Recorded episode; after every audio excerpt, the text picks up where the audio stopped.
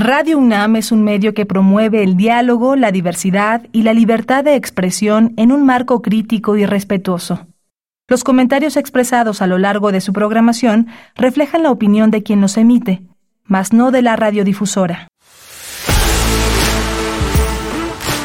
Radio UNAM presenta Prisma RU. Una mirada universitaria sobre los acontecimientos actuales. Prisma RU. Relatamos al mundo.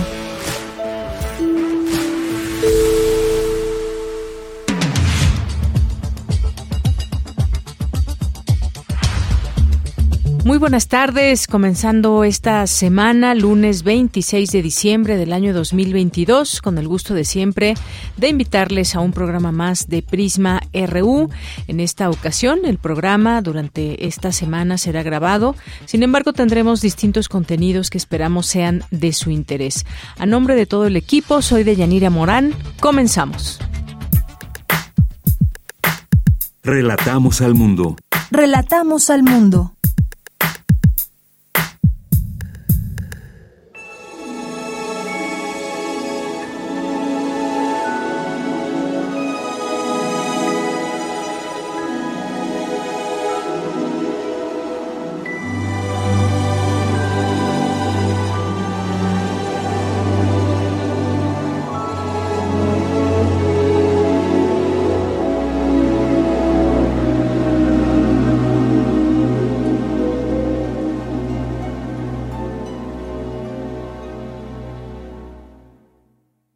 It's beginning to look a lot like Christmas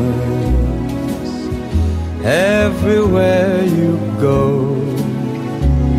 Take a look at the five and ten, it's glistening once again with candy canes and silver lanes that glow. It's beginning to look a lot like Christmas. Toys in every store but the prettiest sight to see is the holly that will be on your own front door. A pair of hop-along boots and a pistol that shoots is the wish of Barney and Ben. Dolls that'll talk and will go for a walk is the hope of Janice and Jen. And mom and dad can hardly wait for school to start again. It's beginning to look a lot like Christmas everywhere you go. There's a tree in the Grand Hotel, one in the park as well. It's the sturdy kind that doesn't mind the snow. It's beginning to look a lot like Christmas. Soon the bells will start, and the thing that'll make them ring is the carol that you sing right within your heart.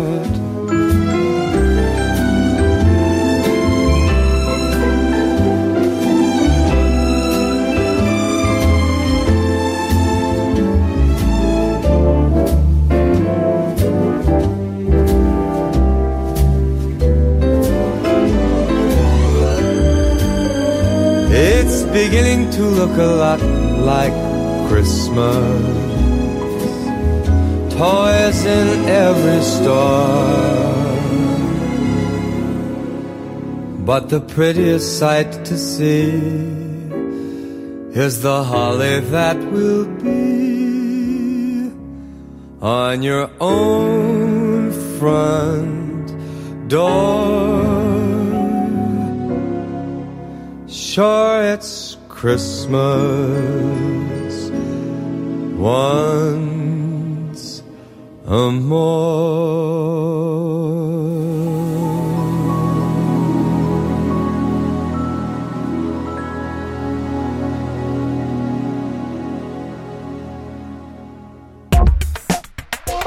Tu opinión es muy importante.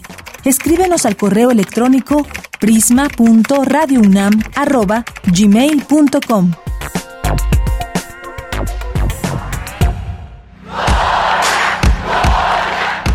Campus RU.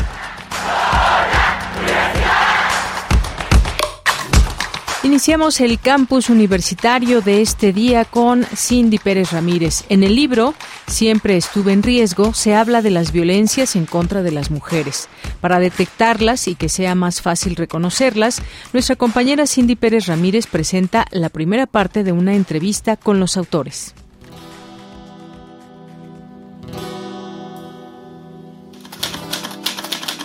Siempre nos enseñaron, o al menos yo lo recuerdo así, que una violación era perpetrada por un extraño y resultaba una cosa escandalosa donde tenías que gritar desesperadamente no, no, no. Claro que muchas veces pasa así y es terrible, pero ¿y cuando no sucede así? ¿Y si no recuerdo cómo fue? ¿Y si yo estaba alcoholizada y ellos eran mis amigos? ¿Y si estaba en su cama? ¿Eso también es violación? Estas preguntas son algunas que muchas mujeres nos hemos hecho y de las cuales no tenemos respuestas y que en textos de Alejandra del Castillo y Moisés Castillo buscan ejemplificar cuándo inicia la violencia y cómo detectarla. En un país en el que son asesinadas 10 mujeres al día, resulta fundamental poner sobre la mesa las historias de misma voz de aquellas víctimas de micromachismos, acoso, cultura de la violación, violencia obstétrica, sexting, embarazo adolescente y feminicidio. Ambos autores coinciden en nombrar, hacer visible y reconocer las violencias que se han normalizado. Nadie, ninguna mujer, te puede decir que no ha pasado por ahí, pero reconocerlo es difícil por esta normalización y por esta cosa que te dicen micro y parece que tal vez sea inofensiva. Ninguna violencia debe ser considerada como menor. Es como muy fuerte ver la violencia hacia atrás, porque entonces vivimos con un montón de cosas. Si tú quieres pensarlo, años después las vamos nombrando. Y entonces lo que creo que sucede con el libro, que ha venido sucediendo con otros de nuestros libros, con Amar a Madrazos y Los Nadie, es que entonces tú puedes ver al otro, a la otra, y decir yo he estado ahí. Hay una estadística ahí del INEGI de 7 de cada 10 mujeres en este país sufren algún tipo de violencia mayores de 15 años, cómo eh, darle voz a estas personas que tal vez por muchos años eh, han estado silenciadas o que no han querido hablar, ¿no? Porque también, pues es el miedo, es la vergüenza y que gracias a, a nuestros personajes, este, también muchas personas que se pueden identificar en este texto, las protagonistas de estas historias dan voz para prevenir sobre la violencia y que no vuelva a suceder con otros nombres y otros rostros, un trabajo que se enlaza con un acompañamiento periodístico y sobre todo empático. Estamos con, la gente, con ellas, cuando nos cuentan. Y creo que son relatos muy libres. O sea, quiero que, sepas que te acompaño en, en este recorrido de tu experiencia. Creo que es súper difícil siempre hay un momento empático donde también de alguna forma al escuchar estamos diciendo me importas y algo que es súper importante es que ellas quieren hablar. La pregunta es, si quieren hablar, ¿les estamos dando los espacios? ¿No podemos quitarles la voz? Somos pues un, puente entre el lector y, nuestros personajes, nuestros testimonios. Eh, siempre escribimos con desde el respeto y desde la, alejándonos de juzgar a la gente. Y la verdad, en este país hay muchas mujeres que la están pasando muy mal y que en vez de comprender su situación, su contexto, ah, pues se lo merece, ah, pues ella se lo buscó, o que, que decimos cosas en redes sociales a la ligera El doctor Enrique le metió el puño con todas sus fuerzas. Al mismo tiempo que decía que tenía 3 centímetros de dilatación, lanzaba gestos desagradables. 24 horas para nada. ¿Qué número de gesta es? Es la primera. Uy, no aguantas nada. No vas a resistir los próximos que tengas. Tu bebé debe nacer por parto natural. En un país como México es un riesgo ser mujer. Narrar la violencia que viven es un compromiso con las personas que leen. Mañana, la segunda parte de esta charla con los autores Ale del Castillo, comunicadora educativa y periodista independiente, y Moisés Castillo, reportero y actual colaborador en la zona sucia. Para Radio UNAM, Cindy Pérez Ramírez. No hay vigilancia ninguna, En más información, Dulce García nos presenta que ante la gravedad que el cambio climático supone para la humanidad, la ciencia transdisciplinaria es fundamental. Así lo menciona el doctor Alejandro Frank. Adelante, Dulce.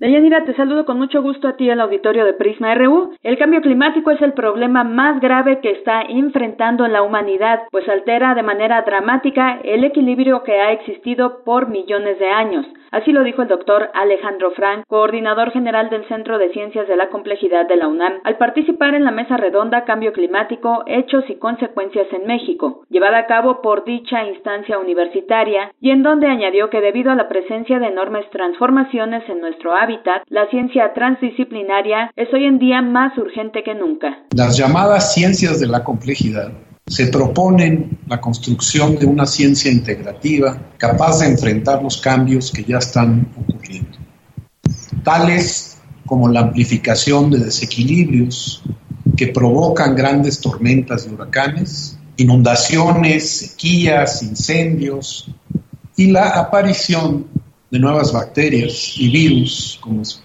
para todos muy evidente, que son resistentes a tratamiento, entre muchas otras amenazas. El doctor Alejandro Frank dijo que el cambio climático sucede a múltiples escalas, desde lo microscópico y hasta el universo, por lo que las ciencias de la complejidad son indispensables para atender los retos del cambio climático. Las ciencias de la complejidad entonces analizan los sistemas en los cuales se establecen intrincadas redes que interactúan y se autoorganizan. Eso es el equilibrio ecológico. En ellos surgen fenómenos emergentes que no es posible predecir a partir de sus componentes, como oscilaciones, cambios súbitos y transiciones críticas. Los sistemas complejos requieren para su comprensión de un enfoque integral. Así, como el desarrollo de nuevas herramientas matemáticas, tales como la teoría de redes, las series de tiempo, los sistemas inteligentes y modelos diversos que utilizan el gran poder de cómputo y simulación desarrollado en las últimas décadas. Insistió en que la transdisciplina abre un panorama en que la ciencia puede analizar e intentar prever y paliar las consecuencias de los grandes cambios que han ocurrido en nuestro planeta de forma acelerada y particularmente en el último siglo. Esta es la información. Muy buenas tardes. Vamos ahora con mi compañera Virginia Sánchez. La educación indígena requiere una articulación de múltiples disciplinas y mantener la continuidad en las propuestas pedagógicas a través de todos los niveles educativos. Hola, ¿qué tal, Deya? Muy buenas tardes a ti y al auditorio de Prisma RU. Es necesario que en las escuelas se luche para que existan prácticas culturales diversas en sociedades desiguales, que no se privilegie un conocimiento sobre otro, que sean espacios abiertos a la diversidad cultural y que se permita construir condiciones autónomas para la producción cultural, así como que se generen alternativas dentro y fuera de las experiencias. Así lo señaló Beatriz Cadena Hernández, académica de la Facultad de Filosofía y Letras de la UNAM, durante su participación en el coloquio Educación Indígena en México, una mirada interdisciplinaria. La experta señaló que estos espacios educativos deben servir a las luchas pendientes como acabar con las formas de racismo, discriminación, pobreza y violencia. Precisó que la infraestructura de estas escuelas, desde preescolar hasta telesecundarias, es deficiente y se visibilizan los problemas de desigualdad inequidad, exclusión y falta de reconocimiento a la diversidad. Y es que detalla, a pesar de que la Constitución mexicana señala que para abatir las carencias y rasgos que afectan a los pueblos, los gobiernos tienen la obligación de garantizar e incrementar los niveles de escolaridad, favoreciendo la educación bilingüe e intercultural, la alfabetización y otras acciones pero la realidad es que existen grandes carencias en relación con el sistema general y una falta de proyectos sólidos que logren el cometido de una educación con pertinencia. Cadena Hernández resalta que si bien hay propuestas con perspectiva de educación indígena en todos los niveles, estas se encuentran desarticuladas y carecen de sesgos de continuidad, ya que se rompen al llegar a la secundaria, ya que muchas veces en las zonas rurales únicamente se encuentran secundarias técnicas o telesecundarias y se carece de universidades interculturales, campesinas o las normales rurales. Resaltó que los rasgos político-pedagógicos de las propuestas que se han integrado tienen que configurar una educación pública crítica, democratizadora, científica, reflexiva, colectiva, ecológica, feminista, entre otros aspectos. Y como parte de estas propuestas, aseguró, se encuentran los modelos llamados colectivos docentes, donde se considera a la educación a partir de otras gramáticas escolares con escuelas integrales de educación básica que buscan transformar el currículo tradicional y hegemónico por medio de diversas articulaciones y que plantean seis dimensiones pedagógicas que representan los grandes planos de transformación comunitaria, como la dimensión económica, la política, la social, la cultural, la ecológica y la cosmogonía planetaria. Hasta aquí la información. Muy buenas tardes. Queremos escuchar tu voz. Síguenos en nuestras redes sociales. En Facebook como Prisma RU y en Twitter como arroba PrismaRU. Del Montón, Vislava Simborska.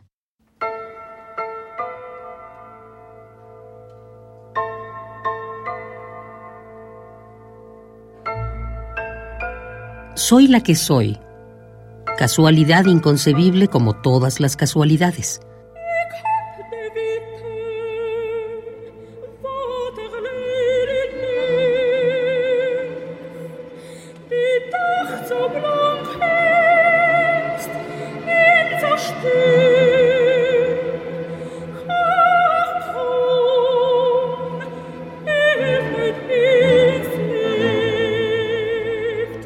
Otros antepasados podrían haber sido los míos.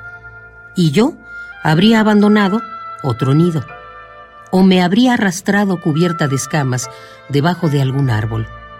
En el vestuario de la naturaleza hay muchos trajes. Traje de araña, de gaviota, de ratón de monte. Cada uno, como hecho a medida, se lleva dócilmente hasta que se hace tiras.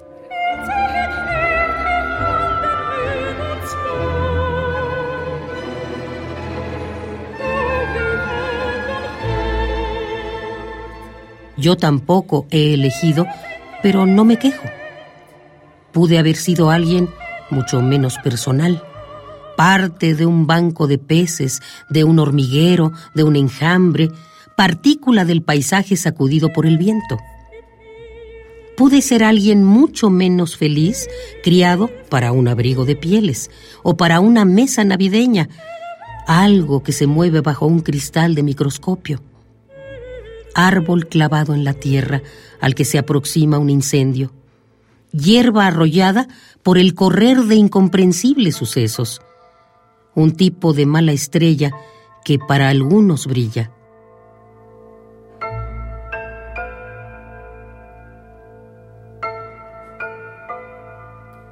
¿Y si despertara yo miedo a la gente? ¿O solo asco? ¿O solo compasión? Y si hubiera nacido no en la tribu de vida y se cerraran ante mí los caminos?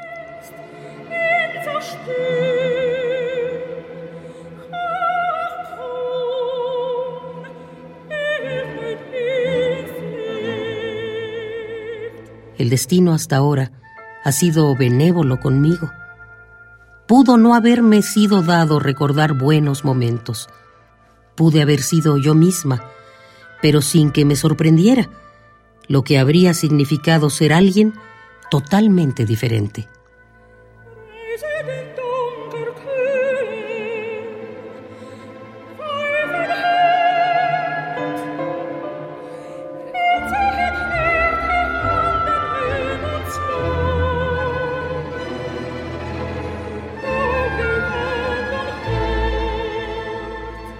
Del montón.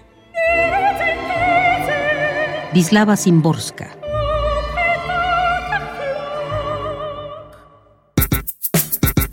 Prisma RU. Relatamos al mundo. Continuamos, vamos a hablar de un tema, pues todo este tiempo que hemos tenido ya etiquetados en distintos productos, eh, qué les ha parecido, si esto ha sido útil, eh, si se han detenido a comprar tal o cual producto porque tiene eh, pues tres sellos o un sello, dos sellos, dependiendo cómo ustedes vayan entendiendo también todo esto. Pero vamos a hablar más a detalle de lo que ha significado esto y de cómo también ha habido pues algunas inquietudes por parte de empresas de pues de querer incluso quitar los etiquetados. Vamos a platicar hoy con Kenia Velázquez. Ella es reportera en Laboratorio de Periodismo y Opinión Pública, eh, además integrante de la red MPC, Red Mexicana de Periodismo de Ciencia, y está con nosotros el día de hoy aquí en Prisma RU de Radio UNAM. ¿Qué tal, Kenia? Muy buenas tardes. Bienvenida a este espacio de Prisma RU de Radio UNAM.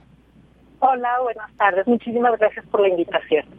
Pues gracias a ti por aceptar y platicarnos de un tema que me parece primordial porque tiene que ver con directamente con lo que consumimos todos los días, estos consumos que hacemos de distintos productos cuando vamos al supermercado y estos octágonos dispuestos en los paquetes de alimentos, bebidas y demás. Cuéntanos un poco sobre este trabajo que tú has realizado. Hay un estudio también que pues revela un impacto positivo de estos sellos frontales. Cuéntanos, por favor.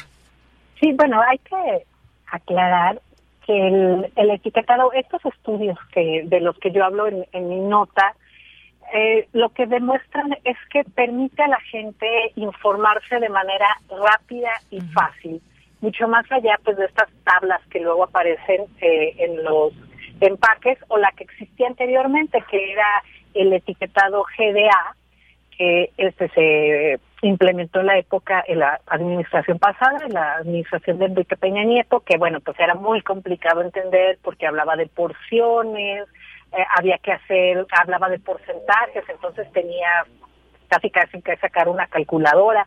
Hay un estudio del Instituto Nacional de Salud Pública que habla que no ni siquiera gente que estaba estudiando nutrición podía sacar los cálculos rápidamente. Entonces, bueno, este etiquetado actual que ha sido apoyado por la Organización Mundial de la Salud, que, lo catalogan como el mejor del mundo, ha sido sometido a varios estudios.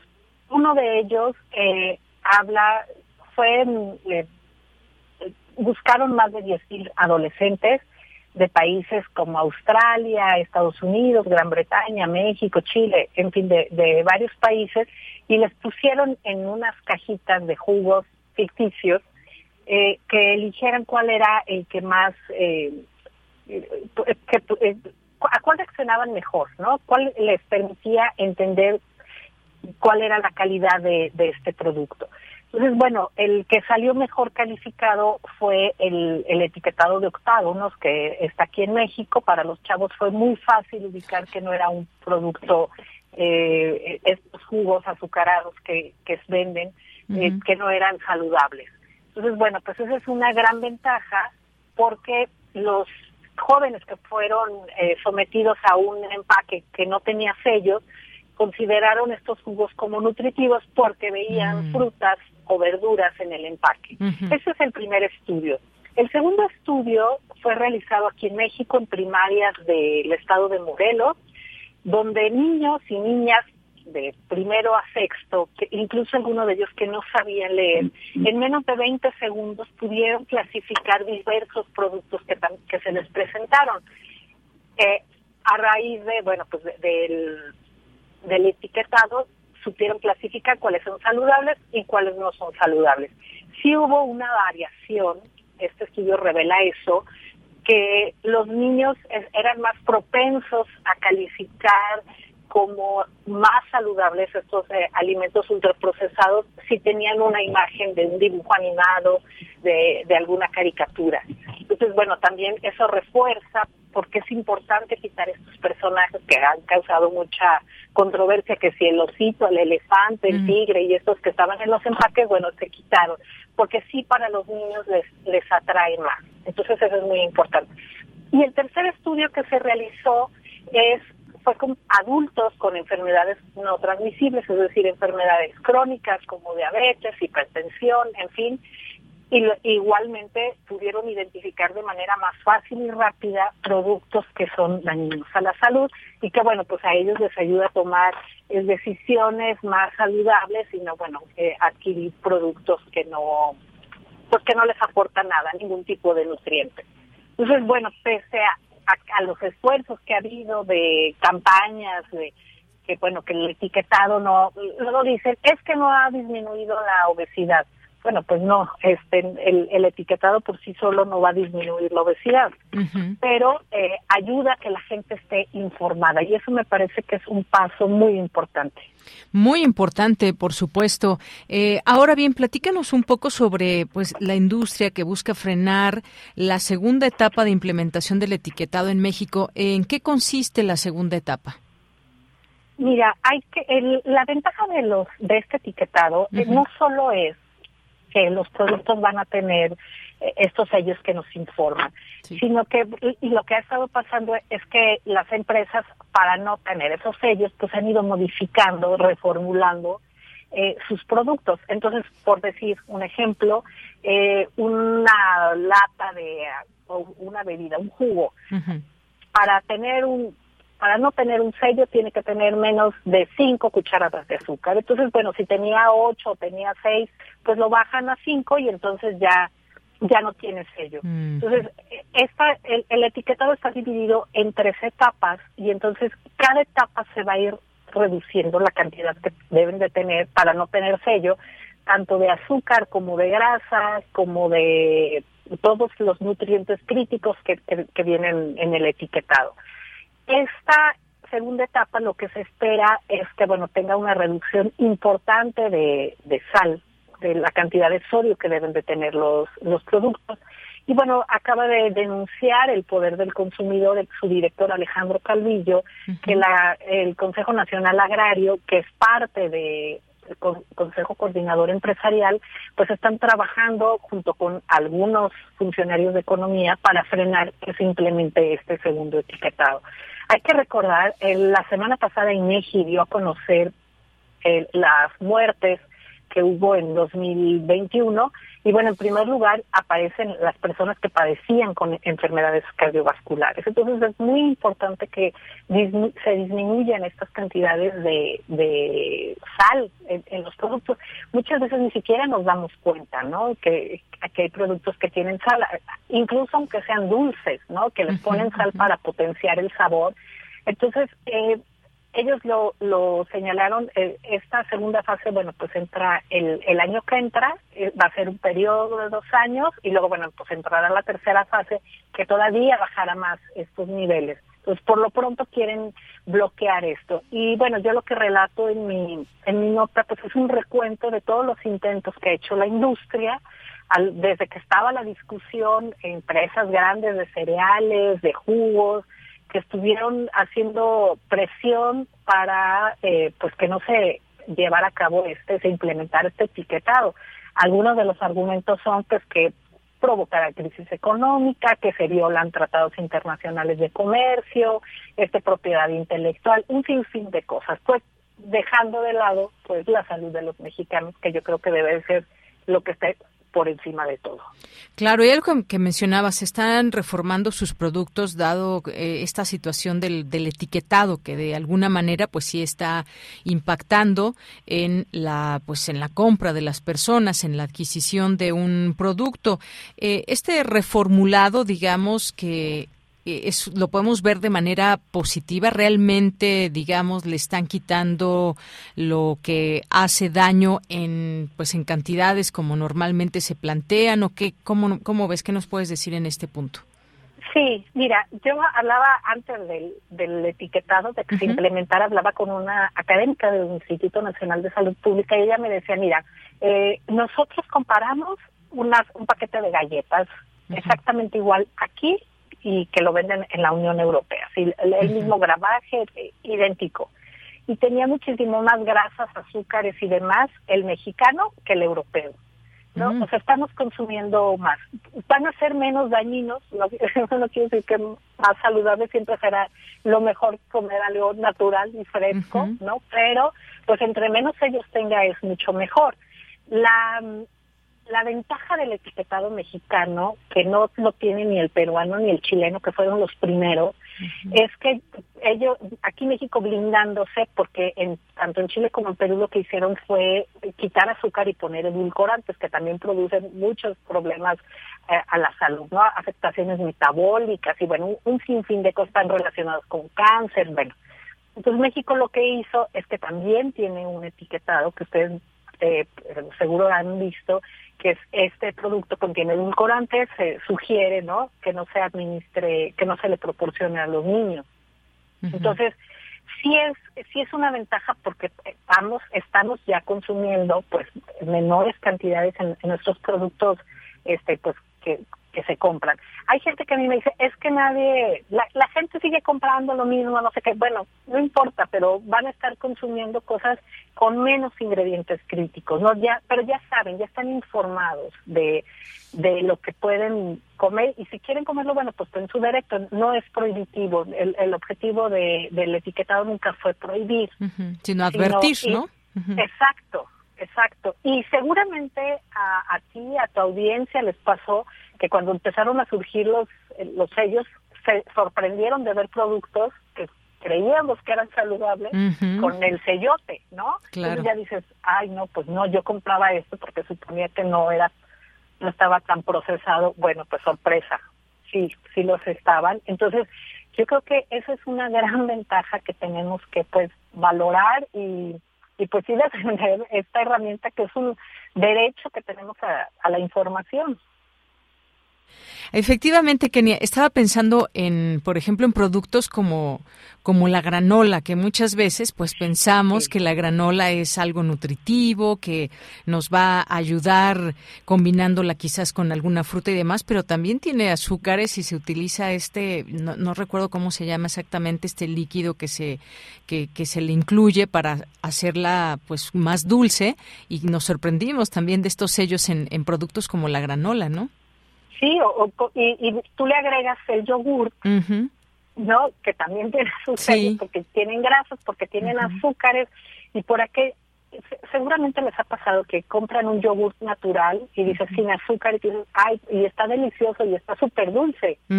Y pues resulta que tiene edulcorantes, ¿no? Pero tú juras que es un producto natural, este, o, o menos procesado. Entonces, eh, sí es una gran ventaja, la verdad, este, yo creo, y sí tiene impactos. Eh, hay estudios que se han hecho en Chile y en Perú que la gente sí ha cambiado su, eh, sus hábitos de consumo y a lo mejor ahora compran un paquete de galletas que tiene menos sellos. También lo que ha pasado es que ha surgido una industria de pequeñas eh, empresas que ofertan opciones más nutritivas. Y bueno, pues obligar a estas grandes empresas a que hagan productos menos dañinos, pues me parece que es una gran ventaja. Ujú. y, y bueno, esto te iba a preguntar, cuando tiene edulcorante, que no azúcar, ¿también tiene, tiene sellos o, evi- o evaden, digamos, evita el sello el que tenga edulcorantes? No, sí tiene que tener sello, Debe no es sello. un octágono, está, está un poco, está como, es, es un rectángulo que dice, es, un eh, es más largo, luego está muy escondido, eh, eh, eso sí, que hay que estar como muy atento, que se supone que tendría que estar en la parte frontal y bueno, pues son parte de, de las luchas que se están dando aún, pues de que tiene que estar el sello claramente, pero sí, sí tiene que tener sello. Porque sí hay algunos productos, y habla, hablando que estabas ya mencionando el yogurt, hay algunos que no tienen sello y que realmente no tienen azúcar, pero habrá que escogerlo, no vamos, no se trata que demos marcas aquí, pero No. te quería preguntar también esta parte que nos decías, el mismo paquete de galletas y demás que se vende aquí o que se vende en Europa, tiene más azúcares, por ejemplo, en México. Estamos hablando de también de un tema de calidad y que las empresas, pues cómo nos ven como un producto distinto el que le dan a un país y a otro, a un país que ellos pueden ver de segunda o cómo cómo ve, podemos ver esto, Kenia. Pues mira, eh, en una entrevista que hice con una académica que ha trabajado mucho la interferencia de la industria, una académica, Laura Smith, eh, ella es académica de la Universidad de California, decía, bueno, a ver, la, los grandes corporaciones pues ven a México como eh, un poco un laboratorio, pues, ¿no? De ver cómo funcionan ciertas cosas. Seguramente ustedes han visto en series, en, películas eh, gringas, que hablan de, de un famosísimo refresco negro, que dicen, ay, vamos por el refresco, pero el mexicano, ¿no? Porque eh, eh, tiene más azúcar, eh, o sea, sí, e, eso es real, pues nos dan un producto distinto. Y eso también tiene que ver, eh, bueno, la, la, interferencia de la industria con México tiene que ver con todo lo que representa México. No somos, no solo somos el país, el latinoamericano que más consume comida chatarra, sino que además eh, somos como el ejemplo de los demás. ¿no? Entonces, esta lucha que están haciendo estos eh, grandes corporativos por frenar el etiquetado también tiene que ver porque después de que se aprobó el etiquetado mexicano y que la OMS vio que es el mejor que existe actualmente en el mundo, Argentina dijo, yo quiero un etiquetado como el mexicano y ya se aprobó. Entonces, lo que esperan los corporativos es que se dé un efecto dominó en Latinoamérica y que entonces, bueno, y que Perú y Chile puedan cambiar sus reglas para eh, parecerse al etiquetado mexicano, en Colombia se está discutiendo, Brasil, Uruguay, en fin, hay un sinfín de países que están buscando eh, tener esta herramienta eh, mexicana. Entonces, pues claro que la presión es, es muy fuerte para nuestro país, pues para desalentar a los otros. Claro. Claro, por supuesto, es muy importante todo esto. También en el plano de la ley hay mucho que hacer, como obligar a estas empresas. Fue, la verdad, un camino largo para tener finalmente etiquetado, pero pues también importante pasar a otras etapas y seguir explicándole a la niñez mexicana y evitando ciertos productos en las escuelas, porque bueno, pues cuando se tiene hambre y se es niño, muchas veces se opta por esa comida chatarra la mano barata y sobre todo que se vende en la escuela, pero estamos hablando también de problemas muy grandes en cuestiones alimenticias como país y desde niños y en general esos hábitos muchas veces se nos pueden quedar para toda la vida. Así que, pues Kenia Velázquez, muchas gracias por conversar con nosotros de este tema tan importante. Gracias por este eh, trabajo también que, por supuesto, recomendamos a nuestro público. Ahí eh, podemos ver esta, este reportaje. Sellos de advertencia funcionan y a la industria no le gustan. Muchas gracias, Kenia. Gracias a ustedes. Hasta luego. Hasta luego. Muy buenas tardes.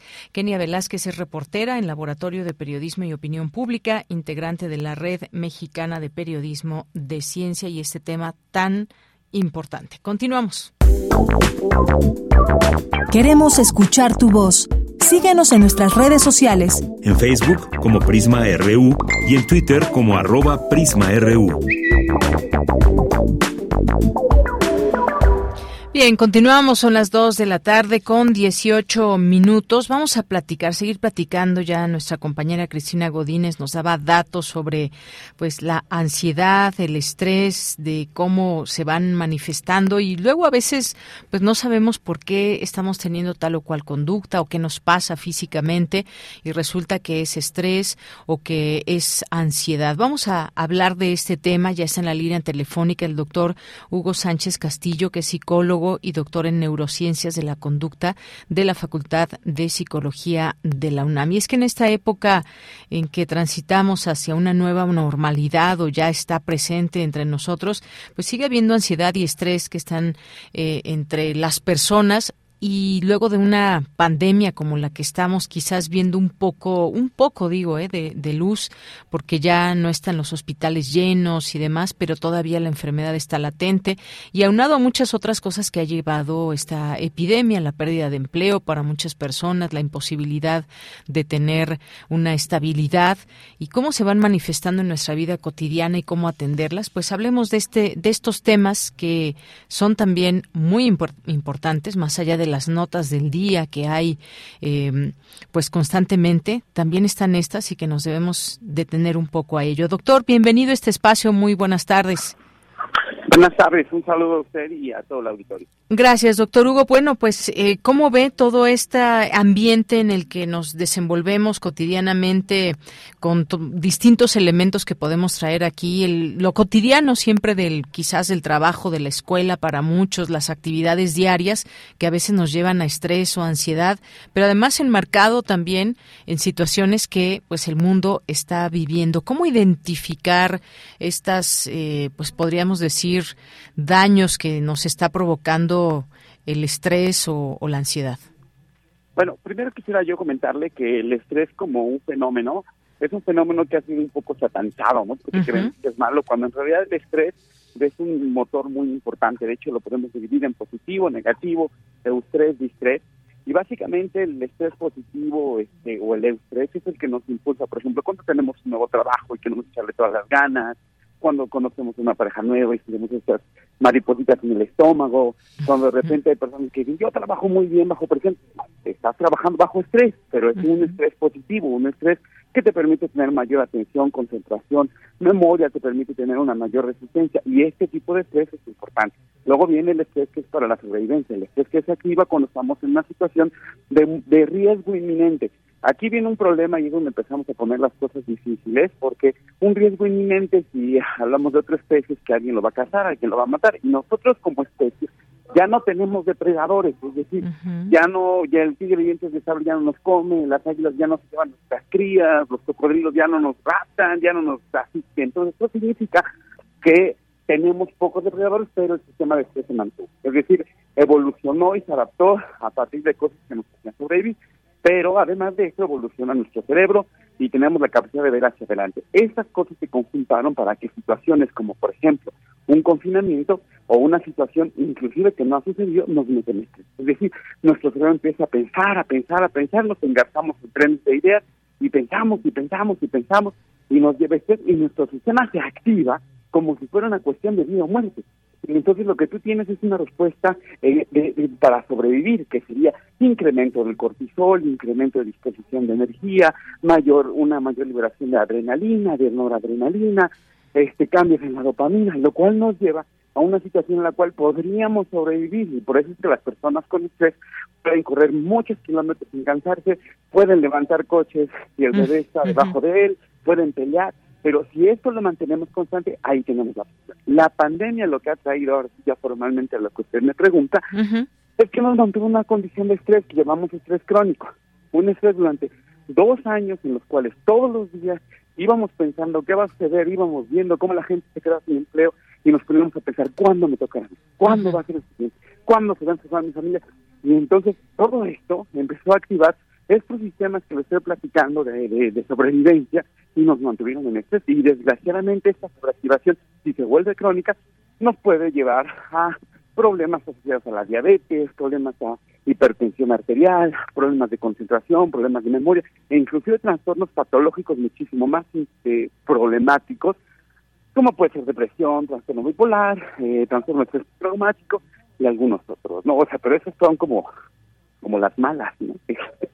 Porque pues las buenas son que eso nos permitió sobrevivir y aquí tendríamos que tomar las decisiones inadecuadas, ¿no? Uno de los problemas que yo siempre he comentado es que no nos debimos de haber puesto en aislamiento. El aislamiento como tal es un modelo de estrés. Es cuando nosotros queremos estresar a ratones y ratas de laboratorio, un modelo justamente es aislarlos mm, de su sociedad. Entonces, si usted se fija, de repente les quitamos a las personas la capacidad de poderse eh, comunicar los unos con los otros, los aislamos, los metíamos en hospitales, los metíamos en confinamientos, y esto fue un factor que además de el miedo a la propia pandemia, el aislarse de los demás. Entonces ahora tenemos que vamos a guiar por los próximos, si me veo incluso optimista, 10 años, con factores psicológicos que son el resultado directo de estos dos años de pandemia y de aislamiento.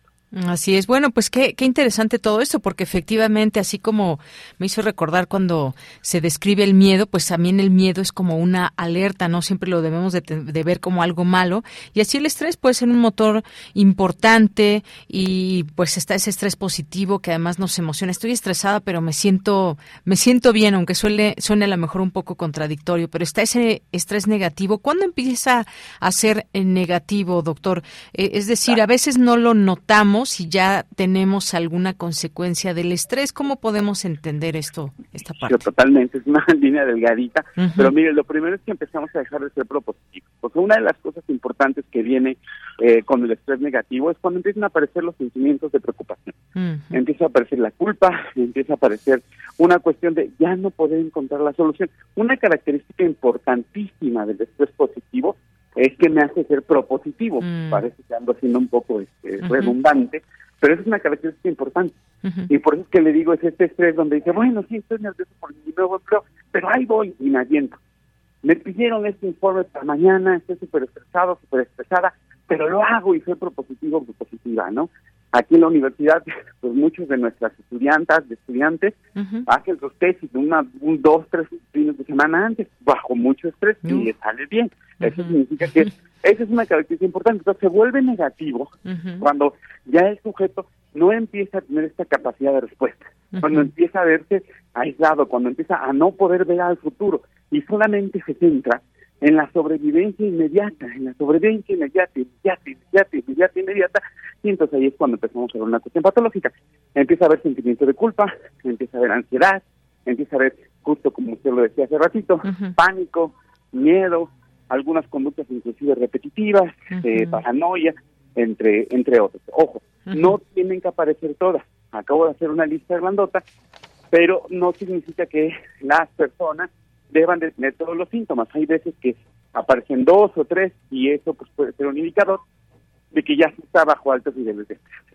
Efectivamente, bueno, pues así es. Cuando no hay capacidad de propositiva, pues esta eh, puede ser también un indicador. Algo que usted mencionaba hace un momento y me, me, quiero centrar un poco en ello, esto del aislamiento, porque tiene su parte, desafortunadamente, una parte muy política. Vimos que en algunos países eh, hubo confinamientos completamente, eh, pues muy completos, muy duros, muy fuertes.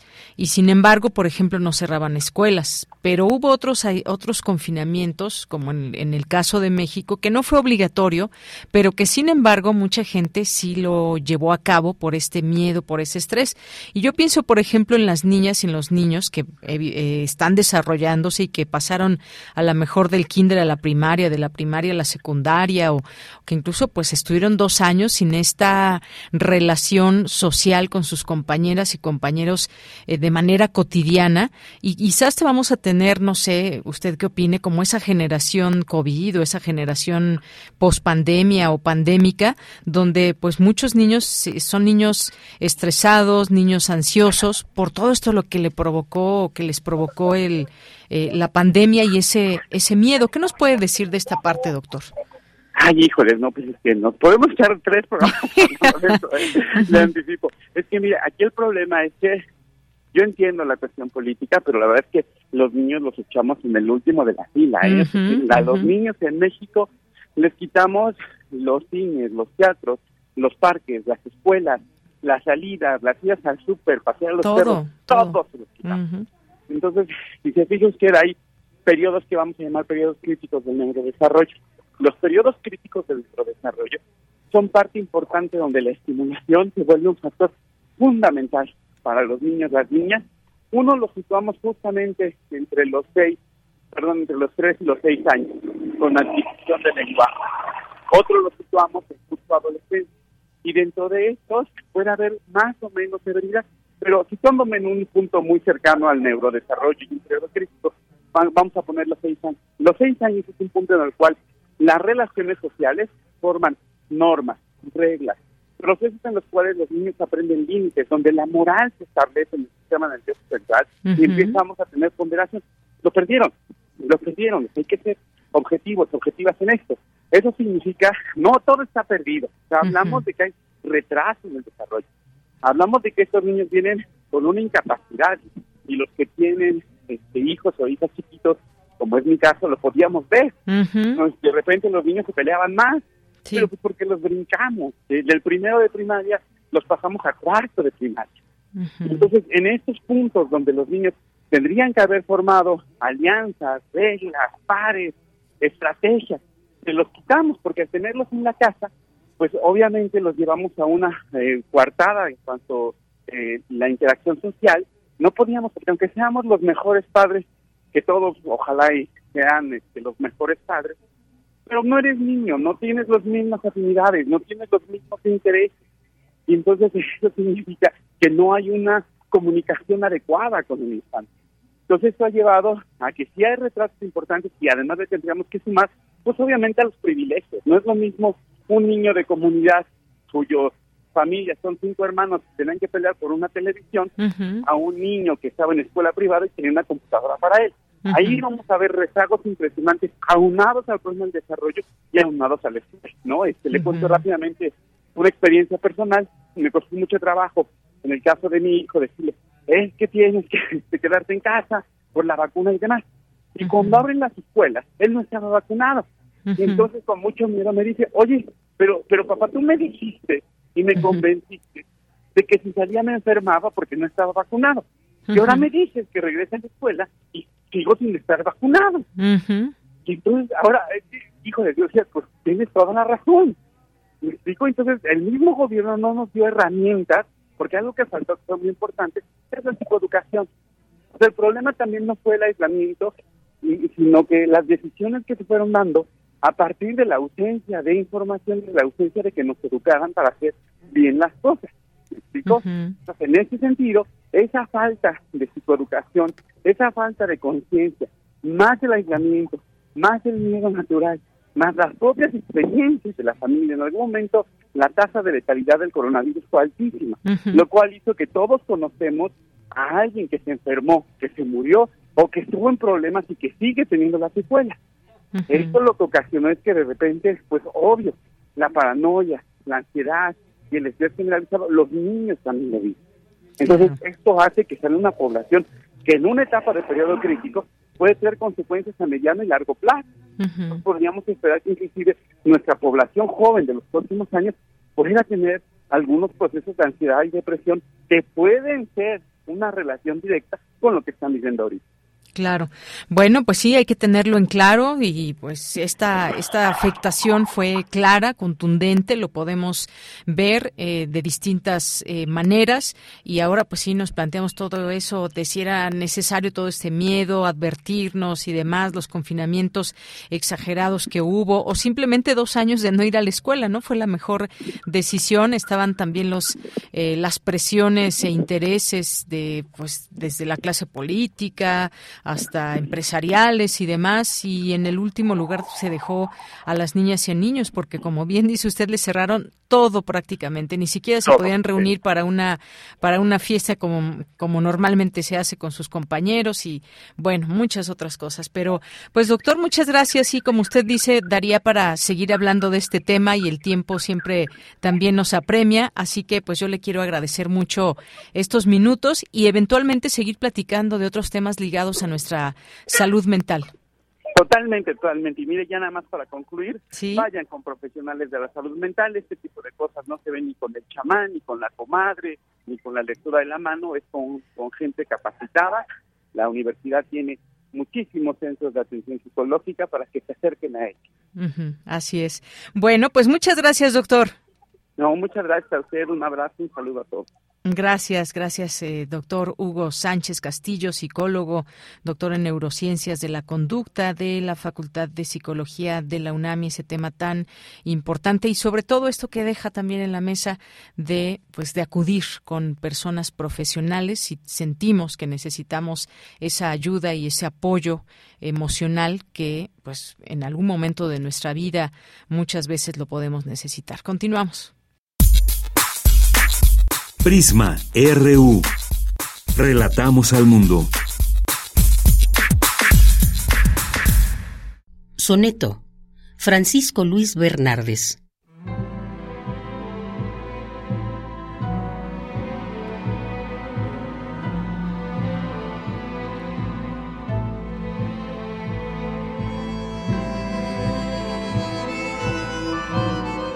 Si para recobrar lo recobrado debí perder lo perdido. Si para conseguir lo conseguido tuve que soportar lo soportado. Si para estar ahora enamorado fue menester haber estado herido. Tengo por bien sufrido lo sufrido, tengo por bien llorado lo llorado.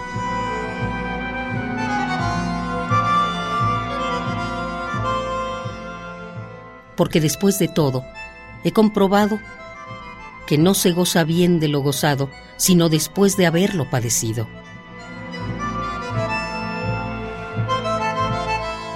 Porque después de todo he comprendido que lo que el árbol tiene de florido, vive de lo que tiene sepultado. Si para recobrar lo recobrado debí perder lo perdido, si para conseguir lo conseguido tuve que soportar lo soportado. ¿Por qué? Porque después de todo he comprendido que lo que el árbol tiene de florido vive de lo que tiene sepultado.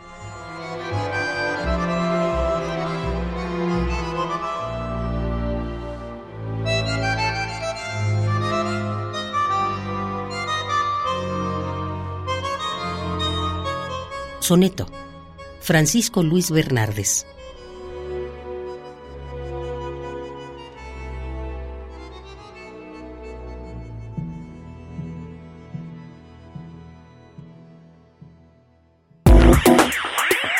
Queremos escuchar tu voz.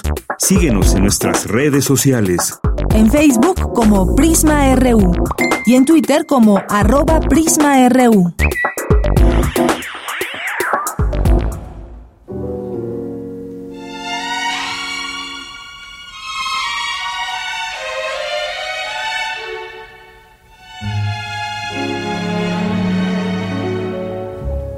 Chestnuts roasting on an open fire. Jack Frost nipping at your nose. Yuletide carols being sung by a choir. And folks dressed up like Eskimos. Everybody knows a turkey and some mistletoe help to make the season bright. Tiny tots with their eyes all aglow will find it hard to sleep tonight. They know that Santa's on his way. He's loaded lots of toys and goodies on his sleigh. And every mother's child is gonna spy to see if reindeer really know how to fly. And so I'm offering this simple phrase to kids from 1 to 92. Although it's been said many times, many ways, Merry Christmas to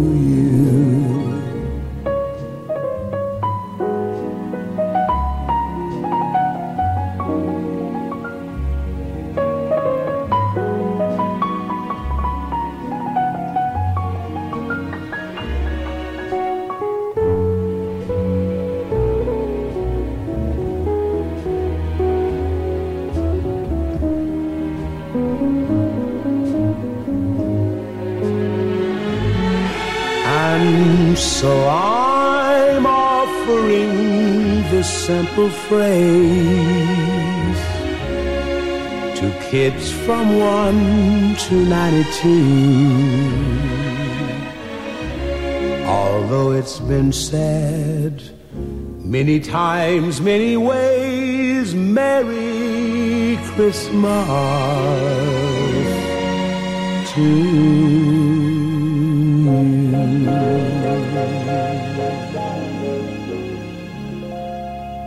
To say to all of you, everywhere, that I hope you have a most happy, pleasant, and beautiful Christmas. Prisma RU. Relatamos al mundo.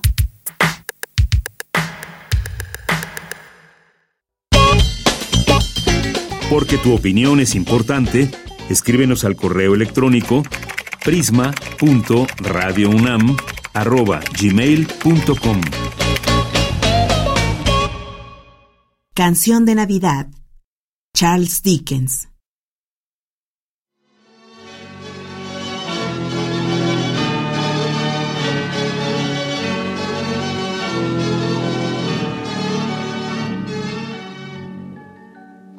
Marley había muerto hacía algún tiempo, y sobre ello no existía la menor duda. Su partida de defunción fue firmada por el cura y varios testigos, y también por Scrooge, y la firma de éste merecía mucho crédito en la Bolsa de Londres. ¿Estaba Scrooge convencido de que su socio había muerto? Sin duda alguna. Él y Marley trabajaron juntos durante muchos años, y Scrooge fue su único administrador, su único amigo y la única persona que sintió su muerte.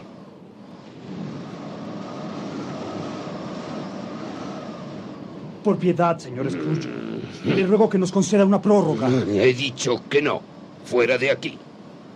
Scrooge era un hombre terrible, un avaro extraordinario, desalmado, cruel, despiadado, que sin la menor compasión arruinaba a las gentes que tenían la desgracia de caer en sus manos.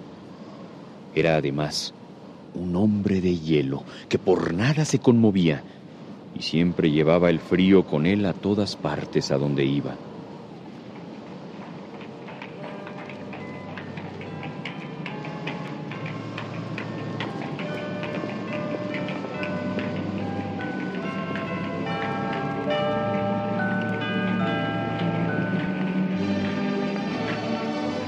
Una vez, en la víspera de Navidad, el viejo Scrooge estaba sentado ante su mesa de despacho muy ocupado en hacer cálculos.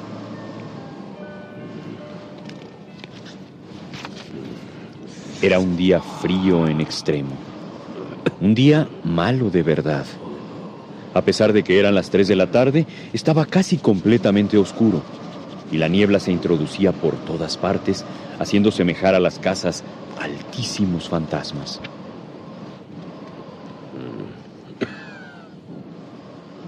Scrooge Tenía abierta la puerta de su despacho a fin de poder vigilar a su dependiente, Bob, quien copiaba cartas en una habitación contigua, muerto de frío, sin atreverse a pedir más combustible para la estufa, ya que solo tenía una débil brasa encendida, pues sabía que si lo hacía, corría el riesgo de ser despedido por Scrooge.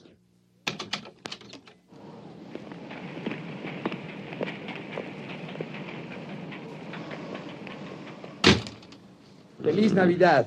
Mm. Va. Tonterías. ¿Te parece una tontería la fiesta de Navidad, tío?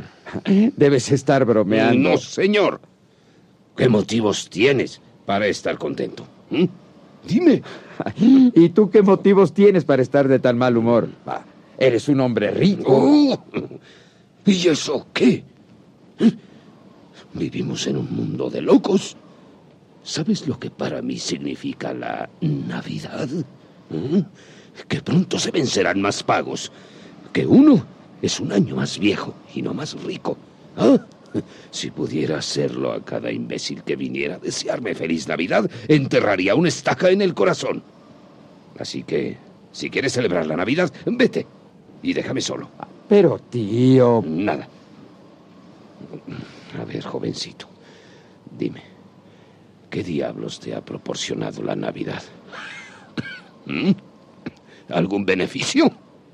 Claro que sí. Es un día de lo más agradable. un día de fiesta que mueve a la bondad y a la caridad hacia el prójimo. El único día que conozco en el año en que hombres y mujeres abren sus corazones y recuerdan que todos somos hermanos y compañeros. ¡Bravo! ¡Silencio, imbécil! Si vuelves a abrir la boca, te echo a la calle para que celebres así la Navidad. ¡Demonios! Vamos, tío.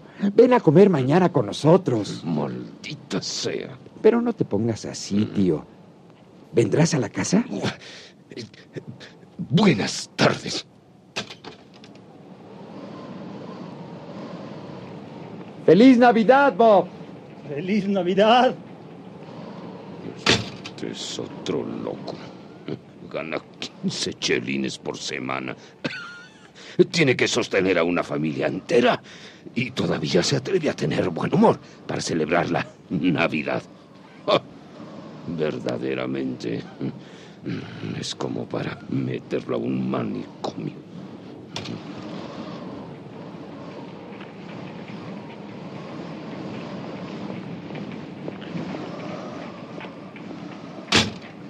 ¿Con quién tengo el honor? con el señor Scrooge? Mm, puede ahorrarse lo de los honores. Mm, ¿Qué desea? Siendo conocedores de su generosidad, señor Scrooge. Oh, ¿Generosidad? Oh, va.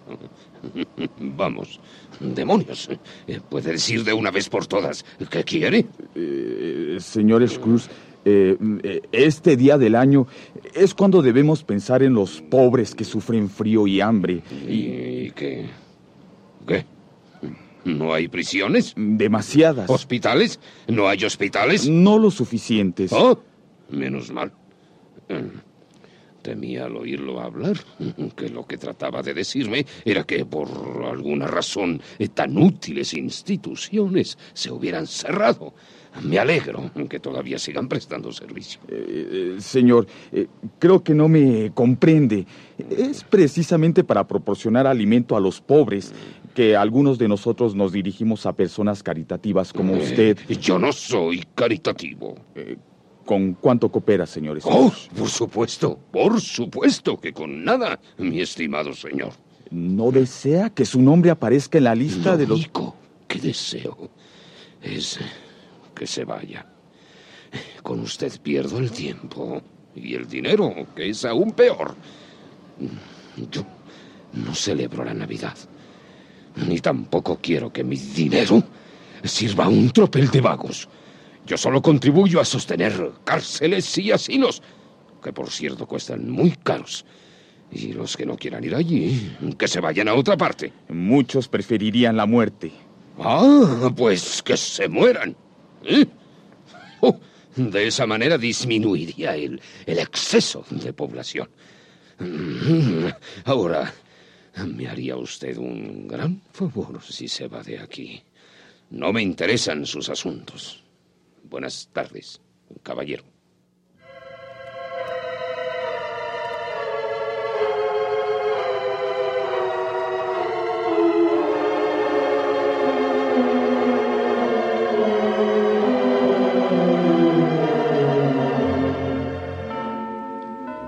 Entretanto, la niebla y la oscuridad iban siendo cada vez más densas, a tal punto que las gentes en las calles iban provistas de antorchas. Por fin llegó la hora de cerrar el despacho.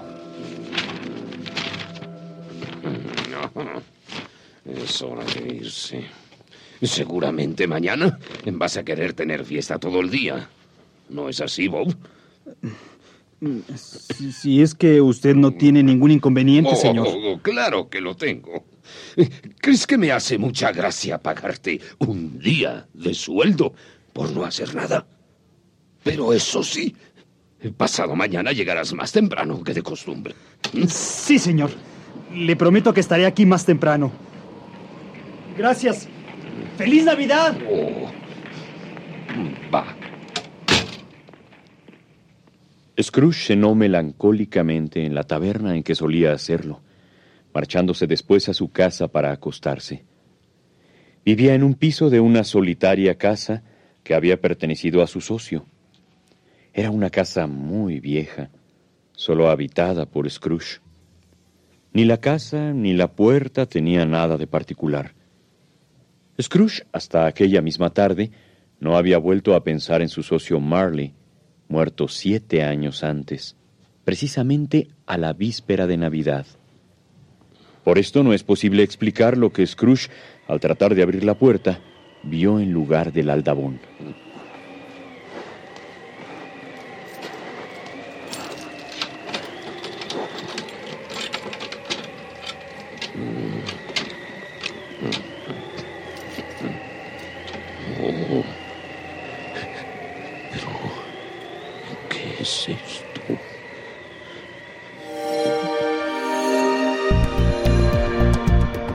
Descarga Cultura. Punto UNAM.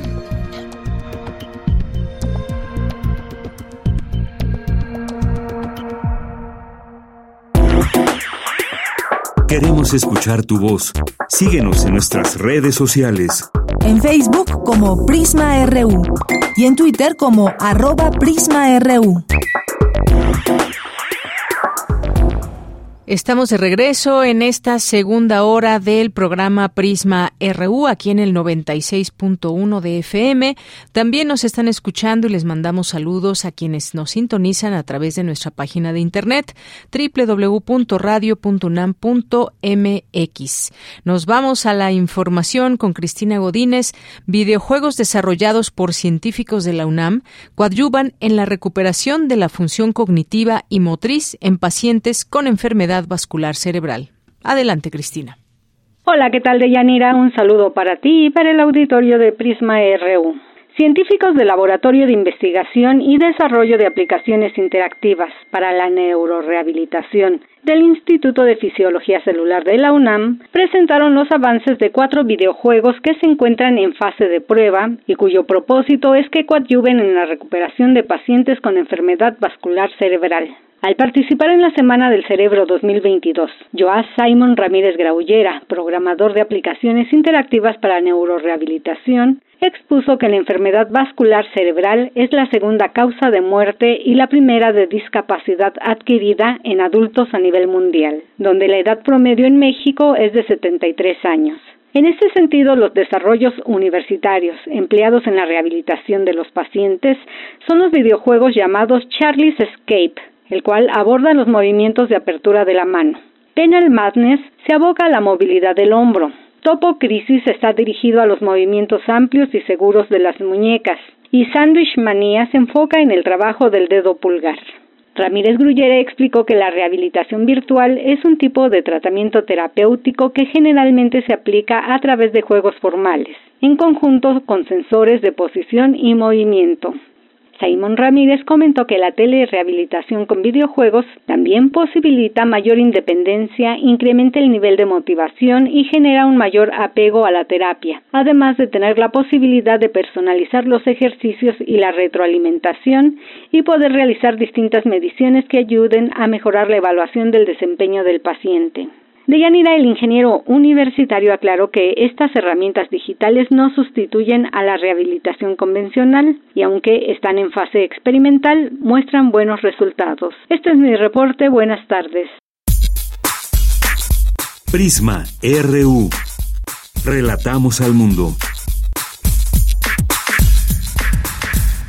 Bajo una pequeña estrella, Vislava Simborska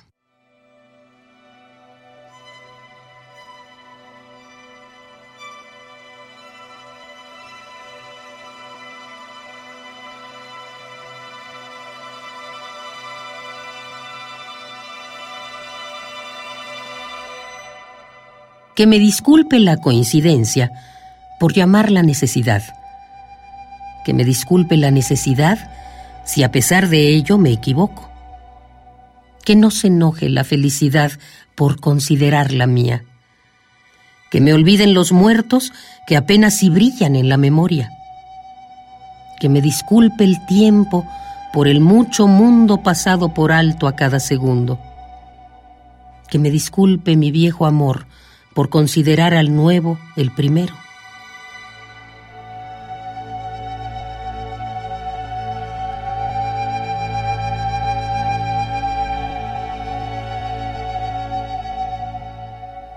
Perdonadme, guerras lejanas, por traer flores a casa.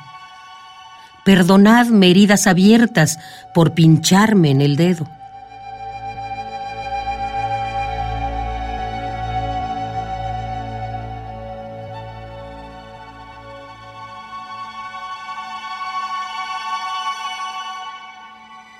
Que me disculpen los que claman desde el abismo el disco de un minué.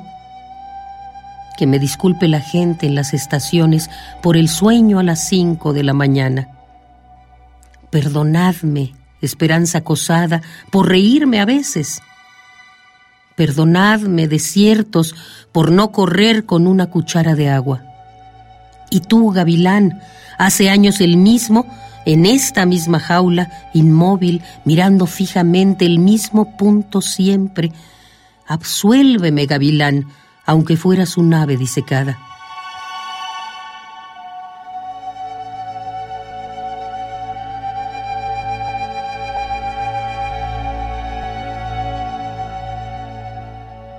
Que me disculpe el árbol talado para las cuatro patas de la mesa. Que me disculpen las grandes preguntas por las pequeñas respuestas. Verdad. No me prestes demasiada atención. Solemnidad.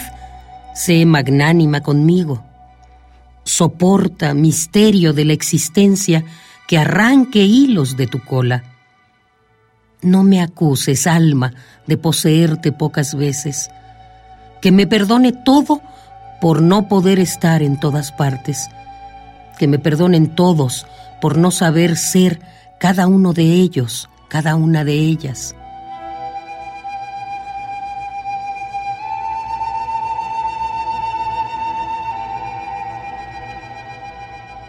Sé que mientras viva, nada me justifica porque yo misma me lo impido. Habla, no me tomes a mal que tome prestadas palabras patéticas y que me esfuerce después para que parezcan ligeras.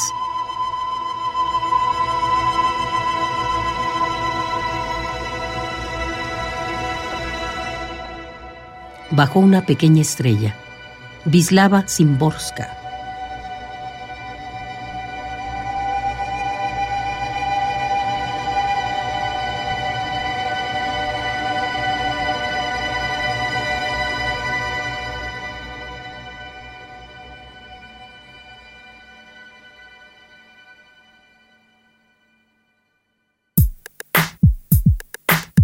Relatamos al mundo.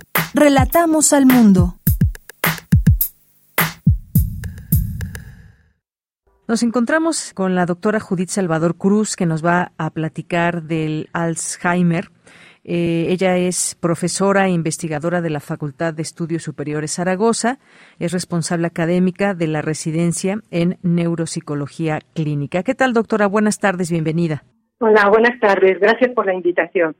Gracias a usted por estar aquí con nosotros en Prisma RU. Bueno, pues en primer lugar, eh, se habla mucho ahora de estos diagnósticos sobre Alzheimer y eh, me gustaría que nos platicara en principio qué hacer tras un diagnóstico de Alzheimer tanto para paciente como familia, porque me imagino que solamente, no solamente el paciente debe estar involucrado con esta enfermedad. Primero hay que conocer si el paciente llega directamente y pregunta, porque puede ser que inicie con quejas este, de memoria que pueden ser subjetivas y, y bueno, y también saber con qué especialista va y que sea un diagnóstico certero, porque a veces hay falsos positivos. Pero una vez que llegó el paciente y que tiene a su familiar, o sea, la mayoría de las veces este diagnóstico no debe de ser dado directamente al paciente o al enfermo, tiene que ser junto con un familiar. Entonces, pues la verdad es guardar la calma, pero yo sí recomendaría que existiera una psicoeducación. O sea, cuando se va a dar este diagnóstico que pase por una parte donde se le explique al enfermo y al familiar cercano qué es la demencia. Porque siempre sucede que dice, bueno, tengo esto, lo vi en la televisión, o bromeamos y decimos, eh, no me acordé de la cita porque creo que me vino a visitar Alzheimer, ¿no? Un señor llamado pero cuando ya es, directamente hacia uno, todo depende de nuestra formación académica, de, de, cómo afrontamos la vida, o sea, cómo estamos enfrentando todos los acontecimientos positivos y negativos, y bueno, y de nuestra personalidad, ¿no? Entonces, por eso es mucho, muy recomendable que te digan qué es, por qué edad, qué tipo de demencia, bueno, aquí sería Alzheimer, en qué estadio te encuentras al inicio, moderado, ya este, pues siempre es al inicio.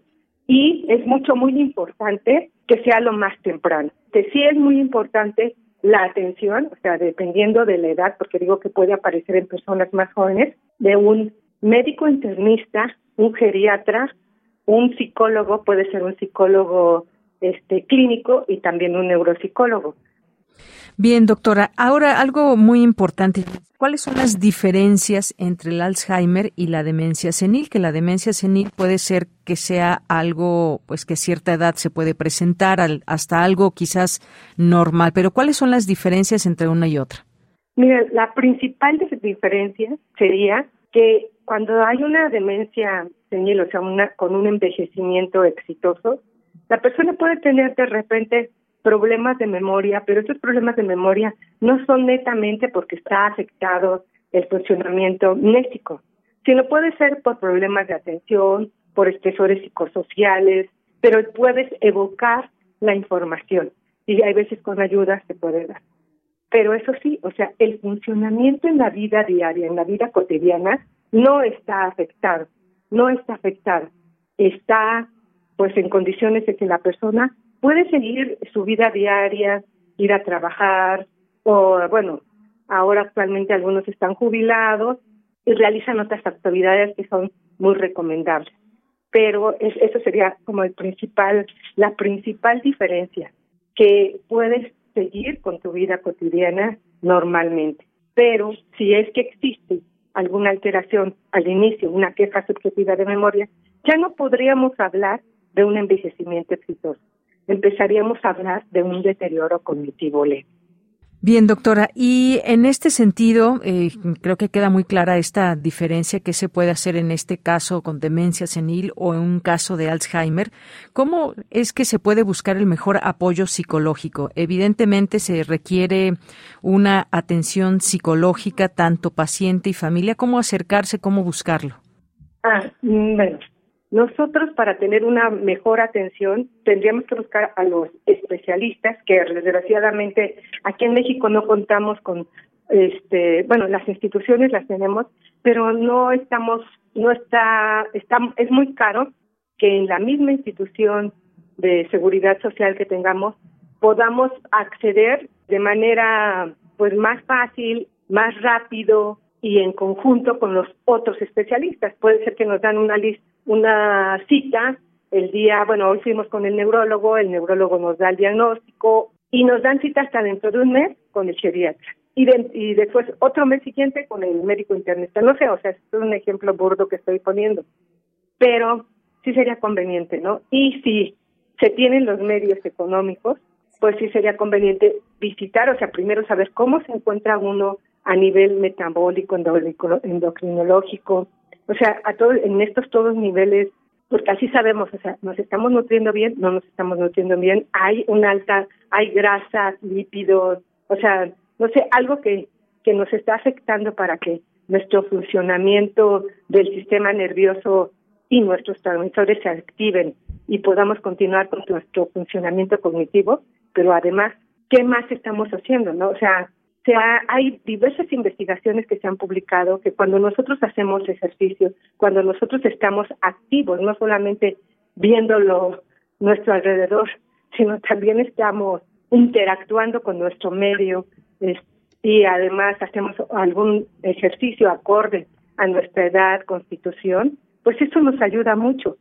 ¿Por qué? Porque cada una de, de nuestros movimientos, al principio, cuando estábamos en el desarrollo, pues eran a lo mejor burdos, torpes, no podíamos caminar y con el paso del tiempo caminamos mejor, se automatizó este este caminar y eh, eh, ya, ya se corre, ya se brinca, o sea, hay todo un control de toda nuestra estructura ósea o motora y esto ayuda, a, eh, toda esta experiencia pasa también a nuestra memoria y tenemos toda esta este esta memoria, ¿no? Entonces, todo lo que hacemos también activa no solamente el lenguaje, sino también la memoria, todos los procesos superiores como la toma de decisiones, la cognición social, o decir, este, pues por eso es tan inteligente, ¿no? Porque sabe solucionar problemas. Entonces, no quedarse o no dejar a, a nadie, una vez que tiene el diagnóstico, sentado en la sala viendo la televisión, sino que siga interactuando, o sea, seguir, este, a lo mejor va a necesitar el apoyo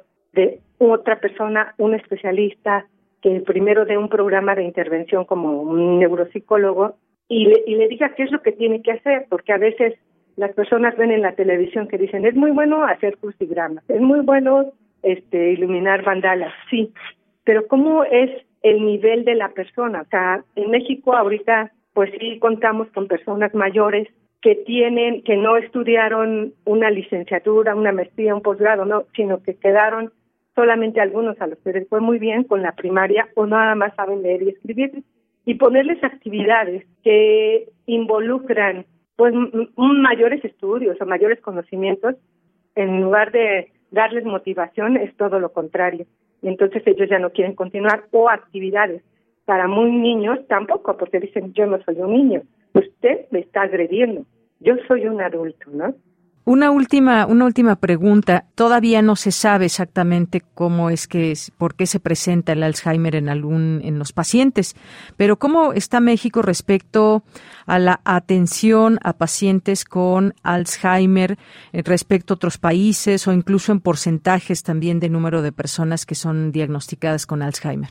Los datos exactos no cuento con ellos, pero afortunadamente sí hay estudios y hay trabajo en el Instituto Nacional de Neurología con la doctora Ana Luisa Sosa, que pertenece a un grupo de trabajo donde se está haciendo investigación respecto a todas las demencias, pero si nosotros nos ponemos a hablar este, más o menos cómo es este, la, la capacidad institucional o qué es lo que se hace aquí en México, pues no contamos con instituciones públicas y, o de fácil acceso para toda la población en general que nos permitan la atención especializada a los pacientes con Alzheimer. Sí hay grupos, ¿no?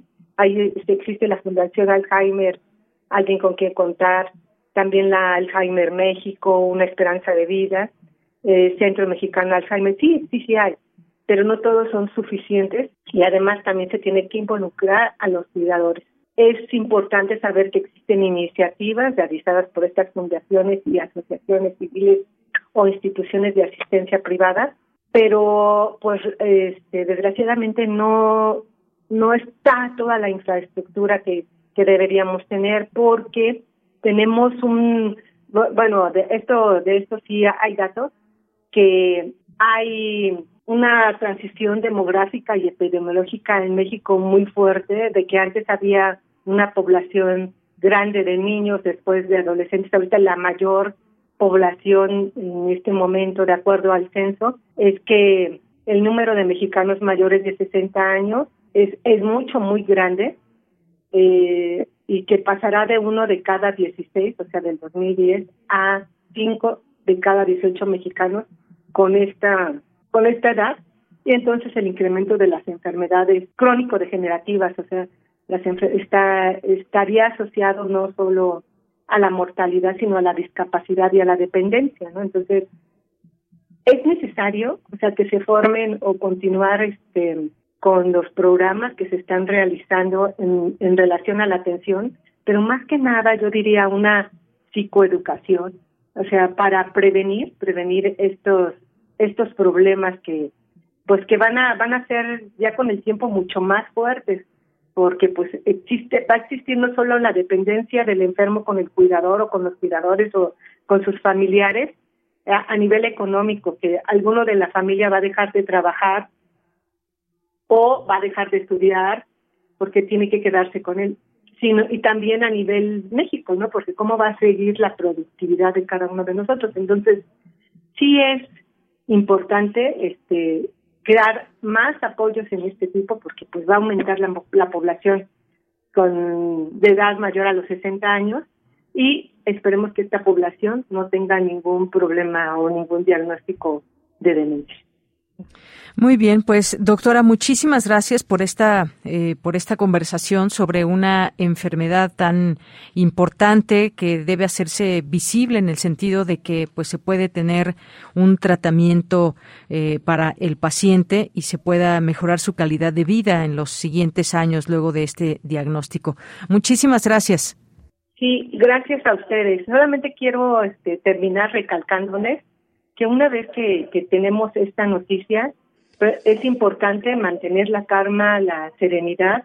Tenemos que buscar información con profesionales de la salud que estén capacitados en el tema y en medios científicos, reforzar las redes de apoyo con la familia cercana y con familiares más alejados.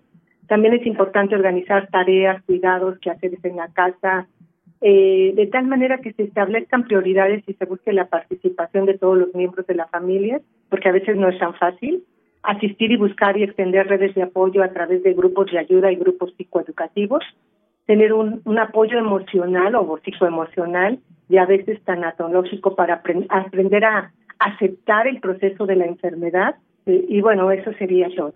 Bien, pues muchísimas gracias, doctora, y muy buenas tardes. Gracias a ustedes. Hasta luego. Hasta luego fue la doctora Judith Salvador Cruz, profesora e investigadora de la Facultad de Estudios Superiores Zaragoza y responsable académica de la residencia en neuropsicología clínica. Continuamos. Queremos escuchar tu voz. Síguenos en nuestras redes sociales. En Facebook como Prisma RU y en Twitter como arroba PrismaRU.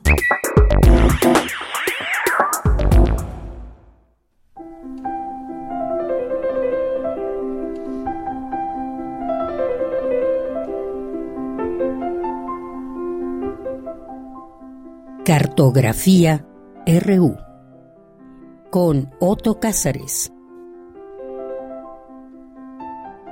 Bueno, pues ya entramos a esta cartografía RU con Otto Cázares. Buenas tardes. Así es, Deyanira querida Ivo. En esta ocasión eh, yo quiero hacer una evocación radiofónica de un maestro cuya sonrisa hablaba. Me refiero a la sonrisa afable, la sonrisa elocuente de Francisco Castro Leñero, cuya vida transcurrió de 1954 hasta el 24 de octubre pasado.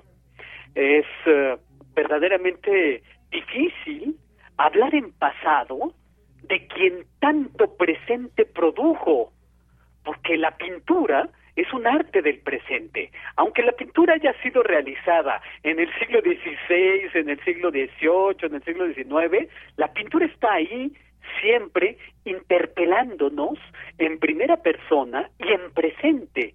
Por lo tanto, voy a contarles una historia de pintores, para introducir al tema de Francisco Castro, eh, una historia que ocurrió en Rodas hace muchos siglos pero que nos sigue hablando en presente. La historia es que Apeles, el gran pintor, visitó al otro pintor Protógenes en su taller. Repito, esto en la ciudad de Rodas.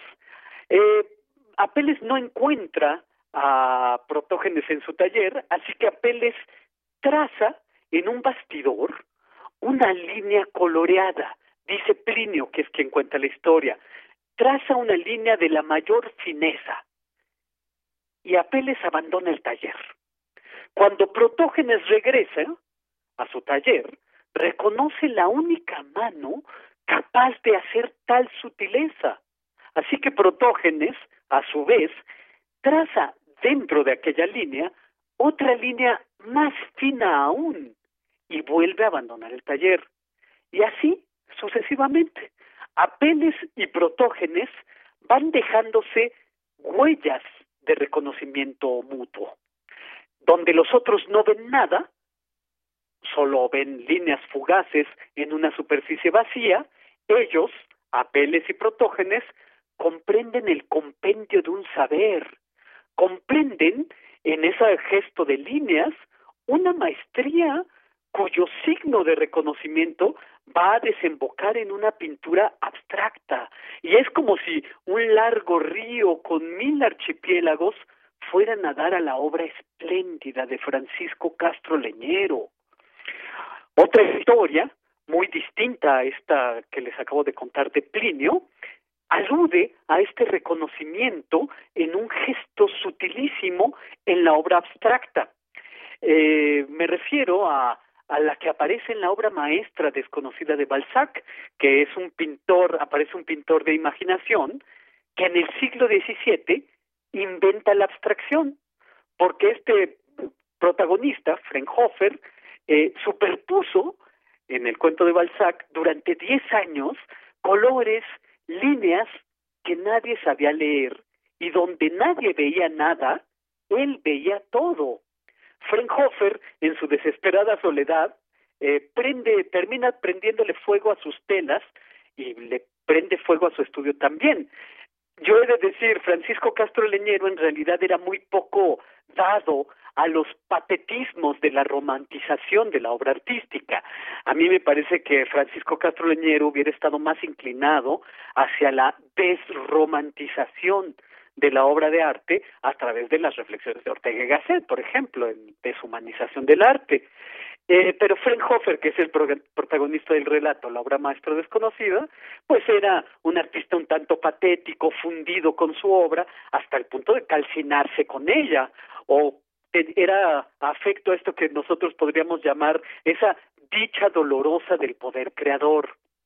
Bueno, nada más alejado de nuestro Francisco Castro Leñero, que produjo una brillante música con su genio pictórico. Eh, la obra de Francisco Castro Leñero está en esa abstracción de formas cada vez más depuradas, de colmenas, de módulos en sinfonías cromáticas, cuyo origen se hallan en Klee, yo recuerdo a Francisco Castro Leñero hablando sobre el extremado misterio de la belleza en los módulos de color de Klee. Él hablaba del misterio de su aparente sencillez. Y luego Paco Castro daba saltos líricos a través de sus geometrismos de líneas, círculos, semicírculos, todas estas figuras propias de la sutileza de Apeles y Protógenes, por eso les conté esa historia. Eh, también estaba imbuido de matemáticas, de cromatismo vinculado a la nobleza de las formas. A mí me encanta pensar este rasgo en la pintura de Francisco Castro Leñero, que funda una música pictórica de formas puras, un geometrismo que es su propio significado plástico. Galileo Galilei tenía la tesis de que el libro de la naturaleza está escrito en su totalidad en un lenguaje matemático. Y los símbolos de esta escritura son triángulos, círculos y otras figuras geométricas, figuras que entran en combinación, como, en, como el color de la paleta de un pintor, triángulo con el cuadrado, con el círculo, y pues son las formas con las que se expresó Cézanne y después Picasso, después Paul Klee. Eh, yo creo que todos estos artistas que he mencionado, Paul Klee, Cézanne, Francisco Castro Leñero, son los lectores idóneos de este libro de la naturaleza escrito en su totalidad en lenguaje matemático, en lenguaje geométrico. Eh, dice un escritor que a mí me gusta mucho, Joseph Roth, que no es que los hombres seamos malos, lo que sucede es que tenemos el corazón demasiado pequeño, tenemos el corazón demasiado estrecho, eh, nuestro corazón se harta con dos o tres afectos y ya no hay espacio para más.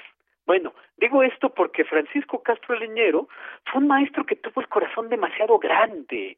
Era un maestro generosísimo en el taller interdisciplinario de producción e investigación artística que Francisco dirigía junto con los entrañables maestros José Miguel González Casanova, Eloy Tarcicio, Luis Arbudín, Sergio Ricaño y Carlos Mieri Terán, un eh, taller que daba en la Facultad de Artes y Diseño de la UNAM. Pero también Francisco Castro era generosísimo como tutor del FONCA, que fue como yo lo conocí. Yo recuerdo a Francisco siempre con un libro de pintura bajo el brazo o con un libro de texto bajo el brazo también para mostrárselo a tal o cual integrante del taller. Y siempre así, te llevaba un libro a ti como en clases personalizadas, de acuerdo a tus propias necesidades expresivas. De modo que nadie en el taller recibía en realidad la misma clase. Así era la amplitud de su corazón pedagogo, siempre con un libro bajo el brazo. Y finalmente, pero no menos importante, hay que decir de Francisco que su sonrisa y sus manos hablaban. Francisco no tenía una sonrisa cáustica, no era una sonrisa amarga como la de Voltaire, no, no, no, no era su sonrisa una sonrisa nihilista o una sonrisa de un cínico, eh, porque hay que decirlo, el nihilismo y el cinismo no significan lucidez. La sonrisa de Francisco Castro Leñero era una sonrisa sencilla, afable, que expresaba una alegría interior de alguien cuya doctrina pictórica era la de una sonrisa abarcadora, y él encarnaba esa sabiduría sonriente con sus pinturas, con su magnífica pintura abstracta. Eh, uno de los últimos tres autorretratos que se realizó Rembrandt en el último año de su vida, eh, lo muestra anciano riendo entre las sombras.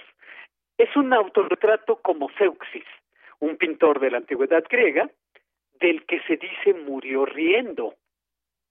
En ese autorretrato no se ve que Seuxis, Rembrandt tengan un ataque de risa, sino más bien tienen un ataque de conciencia. Como Rembrandt estaba muriendo, también estaba hiperconsciente. Y digo esto porque a pesar de que el querido maestro Francisco Castro Leñero pasó sus últimos meses postrado y maltrecho, yo lo imagino sonriendo, sonriendo y adelantándosele a las tinieblas con su magnífica sonrisa. Y esto es lo que yo tengo que decir este lunes 30 de octubre de 2022. Otto Cázares, pues muchas gracias y como siempre un gusto tenerte aquí. Gracias por esta cartografía y bueno, creo que el siguiente lunes te tendremos por acá y ya nos seguirás platicando más de tu curso. Así es, por allá nos veremos, que me encantará compartir micrófonos ya directamente en cabina. Mando un abrazo muy entrañable a los hermanos de Francisco, que son pintores extraordinarios, todos ellos, a su esposa Irma Palacios, eh, un abrazo muy entrañable, y a sus sobrinos, es bien, Francisco pertenece, perteneció a una familia de, de pintores, de artistas, todos ellos de gran relieve. Muy bien, pues nos unimos a esos saludos y abrazos. Muchísimas gracias, Otto. Hasta muy pronto. Hasta pronto. Tu opinión es muy importante. Escríbenos al correo electrónico prisma.radiounam@gmail.com.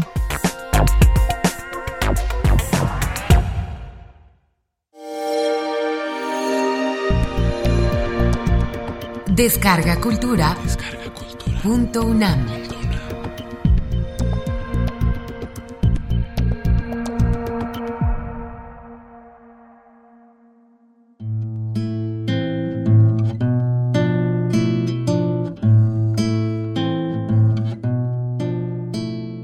Avances nocturnos.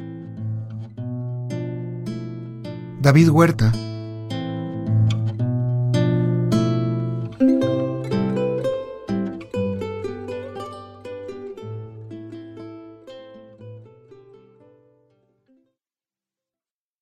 Me decía, camina, y yo le respondía, lo estoy haciendo, pero no podía siempre poner del todo un pie delante de otro. Mis avances eran dudosos, milimétricos, agónicos. Era como en un sueño, y quizás era un sueño, una pesadilla leve como una idea, y de un impreciso tonelaje sobre los pechos adelgazados, impiadosos. La noche era tan espesa como un caldo turbio, rubio, nubio, digo, por la africanidad de la situación. Exploradores sin oriente ni norte, sin magnetismo ni perlas, extraviados en junglas enloquecedoras. Era un territorio al mismo tiempo seco y húmedo, topografía y física incomprensibles, modulación planetaria consagrada a los caminares más dudosos. Él me decía, tienes que avanzar, y yo replicaba débil, acesante, los pies no me responden.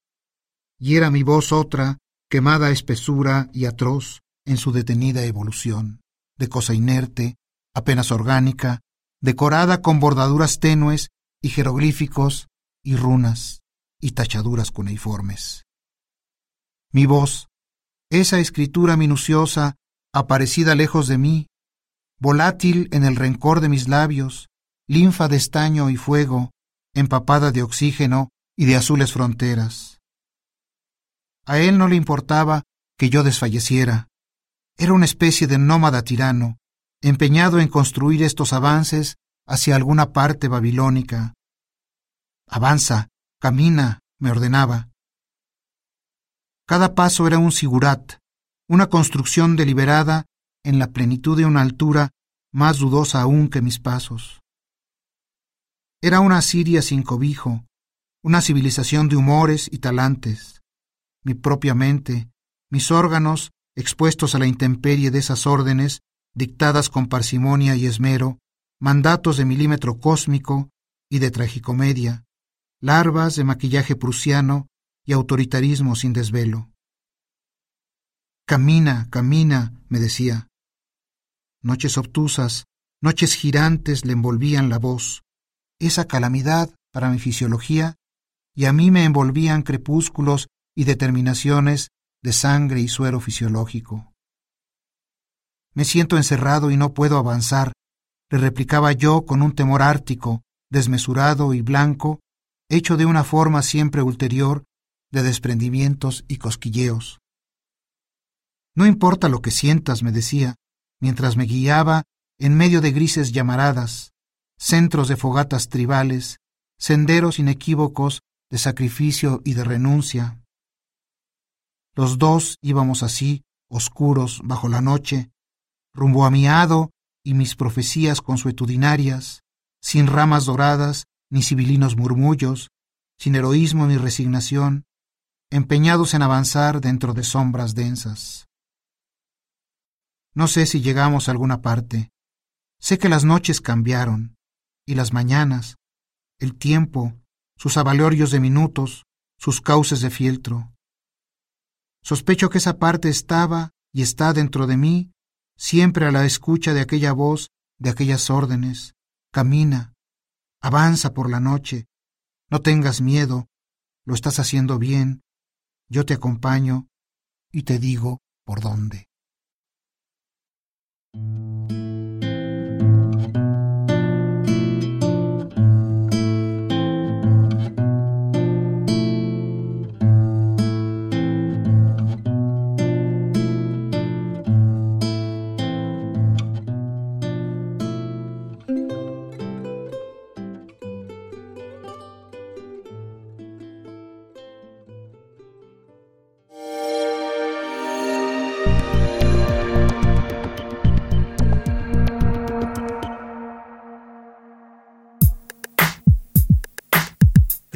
Relatamos al mundo.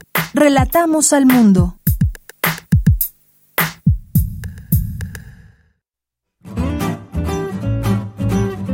Cultura RU. Bien, nos vamos ahora a Cultura con Tamara Quiroz. Adelante, Tamara. Seguimos con la información. Un gusto saludarles a través de estas frecuencias universitarias. Esta tarde les comparto que la periodista y escritora colombiana Laura Restrepo estará presentando su más reciente publicación, Canción de Antiguos Amantes, a las 7 de la noche en Casa Lam. Y sobre este libro conversamos con Laura Restrepo, así que les invito a escuchar la charla. Bienvenida a este espacio radiofónico, Laura. Qué gusto recibirla para hablar de este libro, Canción de Antiguos Amantes, donde conoceremos la historia de un joven escritor, Bosmutas, que con la reina de Saba sale a buscarla por el mundo. Hay amor, hay misticismo. ¿Qué nos puede compartir sobre el origen de esta novela y de su cercanía a la organización médica y humanitaria Médicos Sin Fronteras? Eh, mira, la novela Canción de Antiguos Amantes es una novela de ficción y como bien dices es una historia de amor, es una doble historia de amor. Por un lado, la historia de amor mítico de la reina de Saba y el rey Salomón, recreada por mí a mi manera, porque creo que los mitos están ahí para rehacerlos según la época y según cada quien. Y por otro lado, la historia de amor de este personaje que mencionas, de Voz Mutas, que es también el narrador, que sale por el mundo en busca de la mítica reina de Saba y termina encontrándola en una partera somalí, una mujer muy de vía tierra, muy, muy aterrizada, muy pragmática, que trabaja con Médicos Sin Fronteras. El origen está en una serie de viajes que hice o que he hecho o que he venido haciendo a lo largo de los años con Médicos Sin Fronteras a distintas partes del mundo a conocer sus misiones y con el fin de hacer reportajes. Para eso, para eso me llevan. Y este en particular, un viaje por Yemen, las fronteras de Somalia y Etiopía, que son los territorios actuales de lo que antiguamente fue o se dice que fue el mítico reino de Saba. De ahí el vínculo entre lo que es, digamos, una literatura casi testimonial del oficio de los médicos sin fronteras con el gigantesco desplazamiento femenino en esas regiones y también sus barrios, la sobrevivencia de las mujeres en esta región del mundo y al mismo tiempo el, eh, digamos la perspectiva mítica de la reina de Saba, el clima de las mil y una noches, del cantar de los cantares, el ambiente bíblico y poético que también gravita sobre esa región. ¿Cómo repensar el papel femenino tomando como partida la figura de la reina de Saba y de Sara Baida y, y su relación con la migración, con el andar, el caminar, con las fronteras geográficas y con las que no son tangibles, pero que están ahí, esas fronteras entre personas. Sí, tienes toda la razón. Mira, en esta región, dada la guerra, la sequía, la hambruna, o sea que la verdad que sí, en general en el planeta estamos experimentando lo que podría ser una especie de final del camino, a menos de que se haga un viraje muy marcado. Allí en esta región uno podría decir que el fin del mundo ya empezó, porque la situación es tan crítica. Y la migración femenina es un verdadero océano de mujeres que viene subiendo por el cuerno de África, que atraviesan pateras el Golfo de Adén y que echan a caminar desierto adentro, no sabiendo bien hacia dónde, digamos que hacia ese lugar imposible donde la vida sea posible. Muchas veces ellas mismas tampoco lo saben, simplemente la fe en el camino las deja, las eh, hace, les permite seguir adelante. Eh, es cuando hablas de migración en estos lugares, hablas básicamente de mujeres con sus hijos, con sus ancianos, con sus enfermos, con sus perros, con sus cabras, por una razón muy simple, porque la guerra, sabes que el Yemen está bajo el bombardeo de lo que llaman la alianza conformada por Inglaterra, Estados Unidos y Arabia Saudita, pero además tienen un tremendo conflicto interno por razones territoriales, tribales y religiosas. Entonces la guerra en este sitio se traga a los hombres, sean eh, campesinos, sean profesionales, sean maestros, terminan siendo soldados. Y quienes abandonan las aldeas bombardeadas y las aldeas devastadas, pues son básicamente mujeres. De ahí que yo imaginara a la reina de Saba no como la pintan siempre o tradicionalmente, con velos y tules y joyas y una gran belleza encaramada en un camello o en un elefante, sino que la imaginara como una reina caminante, quitarle el trono, quitarle la corona, quitarle los palacios y ponerla a caminar como una más en, de esta multitud femenina. En realidad, la concepción de tal visión me la dieron las propias mujeres porque al, al entrevistarlas, pues como reportera, eh, quién eres, de dónde vienes, ellas me decían con, digamos con altivez, me decían yo soy, yo soy descendiente de la reina de Saba, lo cual me llamó muchísimo la atención porque era como la fusión del mito con la realidad. Eso me hizo pensar aquí en esta esquina pueden hacer una novela donde, donde el mito y la realidad se encuentran. Esas mujeres que ya no te estaban hablando de la reina de Saba como una leyenda o como una figura bíblica, sino yo soy descendiente de la reina de Saba, como diciéndote, ¿tú quién eres? ¿No? Me ves a mí como mendiga, pero pero yo tengo sangre real. Claro, Laura, eh, en esta convergencia entre realidad y ficción, con esto que nos menciona sobre los reportajes realizados en estas tres regiones, Etiopía, Yemen, Somalia, ¿qué experiencia le dejó esta investigación a Laura Restrepo, la periodista, pero también a la lectora? Porque en esta novela nos comparte un buen número de referencias eh, literarias. ¿Cómo fue este proceso de documentación? Claro, porque la eh, tiene razón, Tamara, porque por un lado, digamos que la base son los viajes y lo que como reportera y como ser humano pude ver, captar, experimentar, pero al mismo tiempo después hice una larga investigación en libros, tanto sobre Somalia, Etiopía, Yemen, su historia, como sobre la propia reina de Saba, a quienes había obsesionado, por qué eh, esa figura en particular pegaba fuerte y de pronto se convertía en una obsesión para escritores como Gerard de Nerval, como Flaubert, como Malraux, hasta del propio Tomás de Aquino, el gran doctor de la iglesia, al que unió la fe con la razón, se dice que dejó de escribir en el momento en que se le aparece la reina de Saba como sabiduría del Oriente. Entonces sí, es una investigación, digamos, libresca también. Y en cuanto a tu pregunta, pues mira, eh, sí realmente es una experiencia muy fuerte porque es como de pronto ver con tus ojos y oír con tus oídos lo, lo que puede ser el fin del mundo porque aunque el resto de la humanidad no quiere enterarse y voltee la espalda, eh, Yemen es un pueblo al borde de la extinción. Tiene las ciudades más bellas que yo haya visto nunca, yo que soy muy viajera, son ciudades que se mantienen intacto un medioevo islámico con unas torres de adobe que tienen hasta 12 pisos, huertos en medio del desierto. Todo eso está siendo bombardeado, para no hablar de una población que está al borde de la extinción por hambre. Por ejemplo, el hambre en los niños es una cosa que de verdad es muy difícil. Yo creo que nosotros como latinoamericanos hemos visto la violencia, hemos visto la pobreza, hemos vivido situaciones muy críticas, pero eso de, niños masivamente al, borde de, morir de hambre es, es una cosa muy, muy fuerte. Yo sentía que a la novela había que, había que contar esa historia de, de extrema dificultad y dolor, pero también había que contarla como la gran aventura, el valor que implica echar a caminar por esas rutas del desierto, jugarse el todo por el todo, tener la certeza de que algún día van a llegar a algún sitio donde se las acoja, si no ellas, porque también muchas van a caer por el camino y lo saben, pues por lo menos sus hijos. Y a veces piensas también, estando allá, bueno, en ellas está también el futuro de la humanidad, porque tarde o temprano todos vamos a acabar caminando. El sedentarismo cada vez aparece más como un espejismo, las actuales condiciones climáticas, de economía, de deterioro eh, ambiental, de guerra, pues van empujando hacia los caminos y van desterrando a cada vez un mayor número de personas. Entonces la idea, Tamara, es no solo como en los noticieros mostrar la tragedia humanitaria, que desde luego también lo es, sino también el valor, el coraje, el ánimo,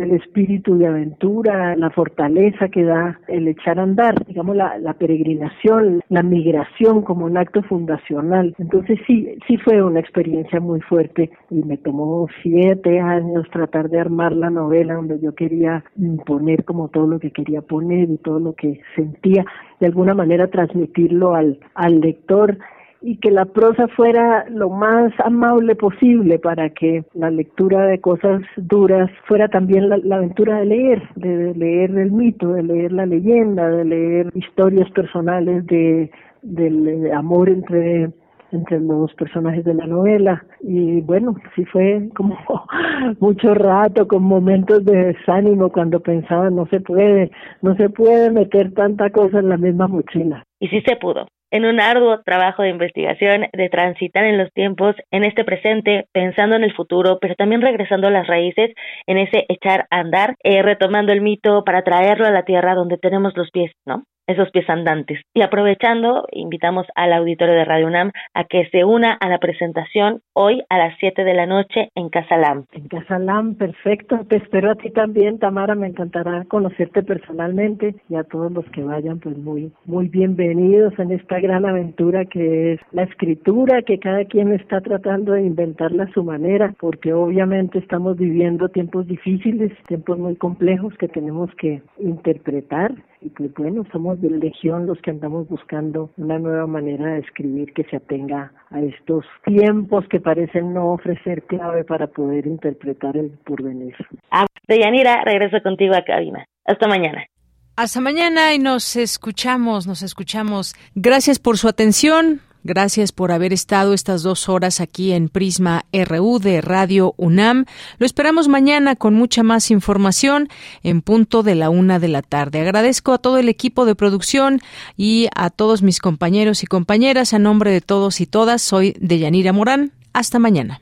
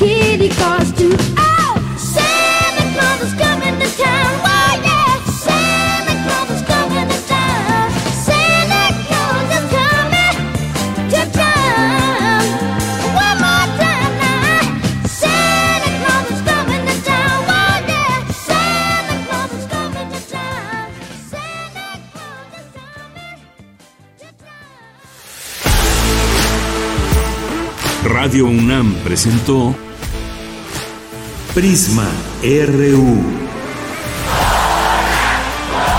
Una mirada universitaria sobre los acontecimientos actuales. Prisma RU. Relatamos al mundo.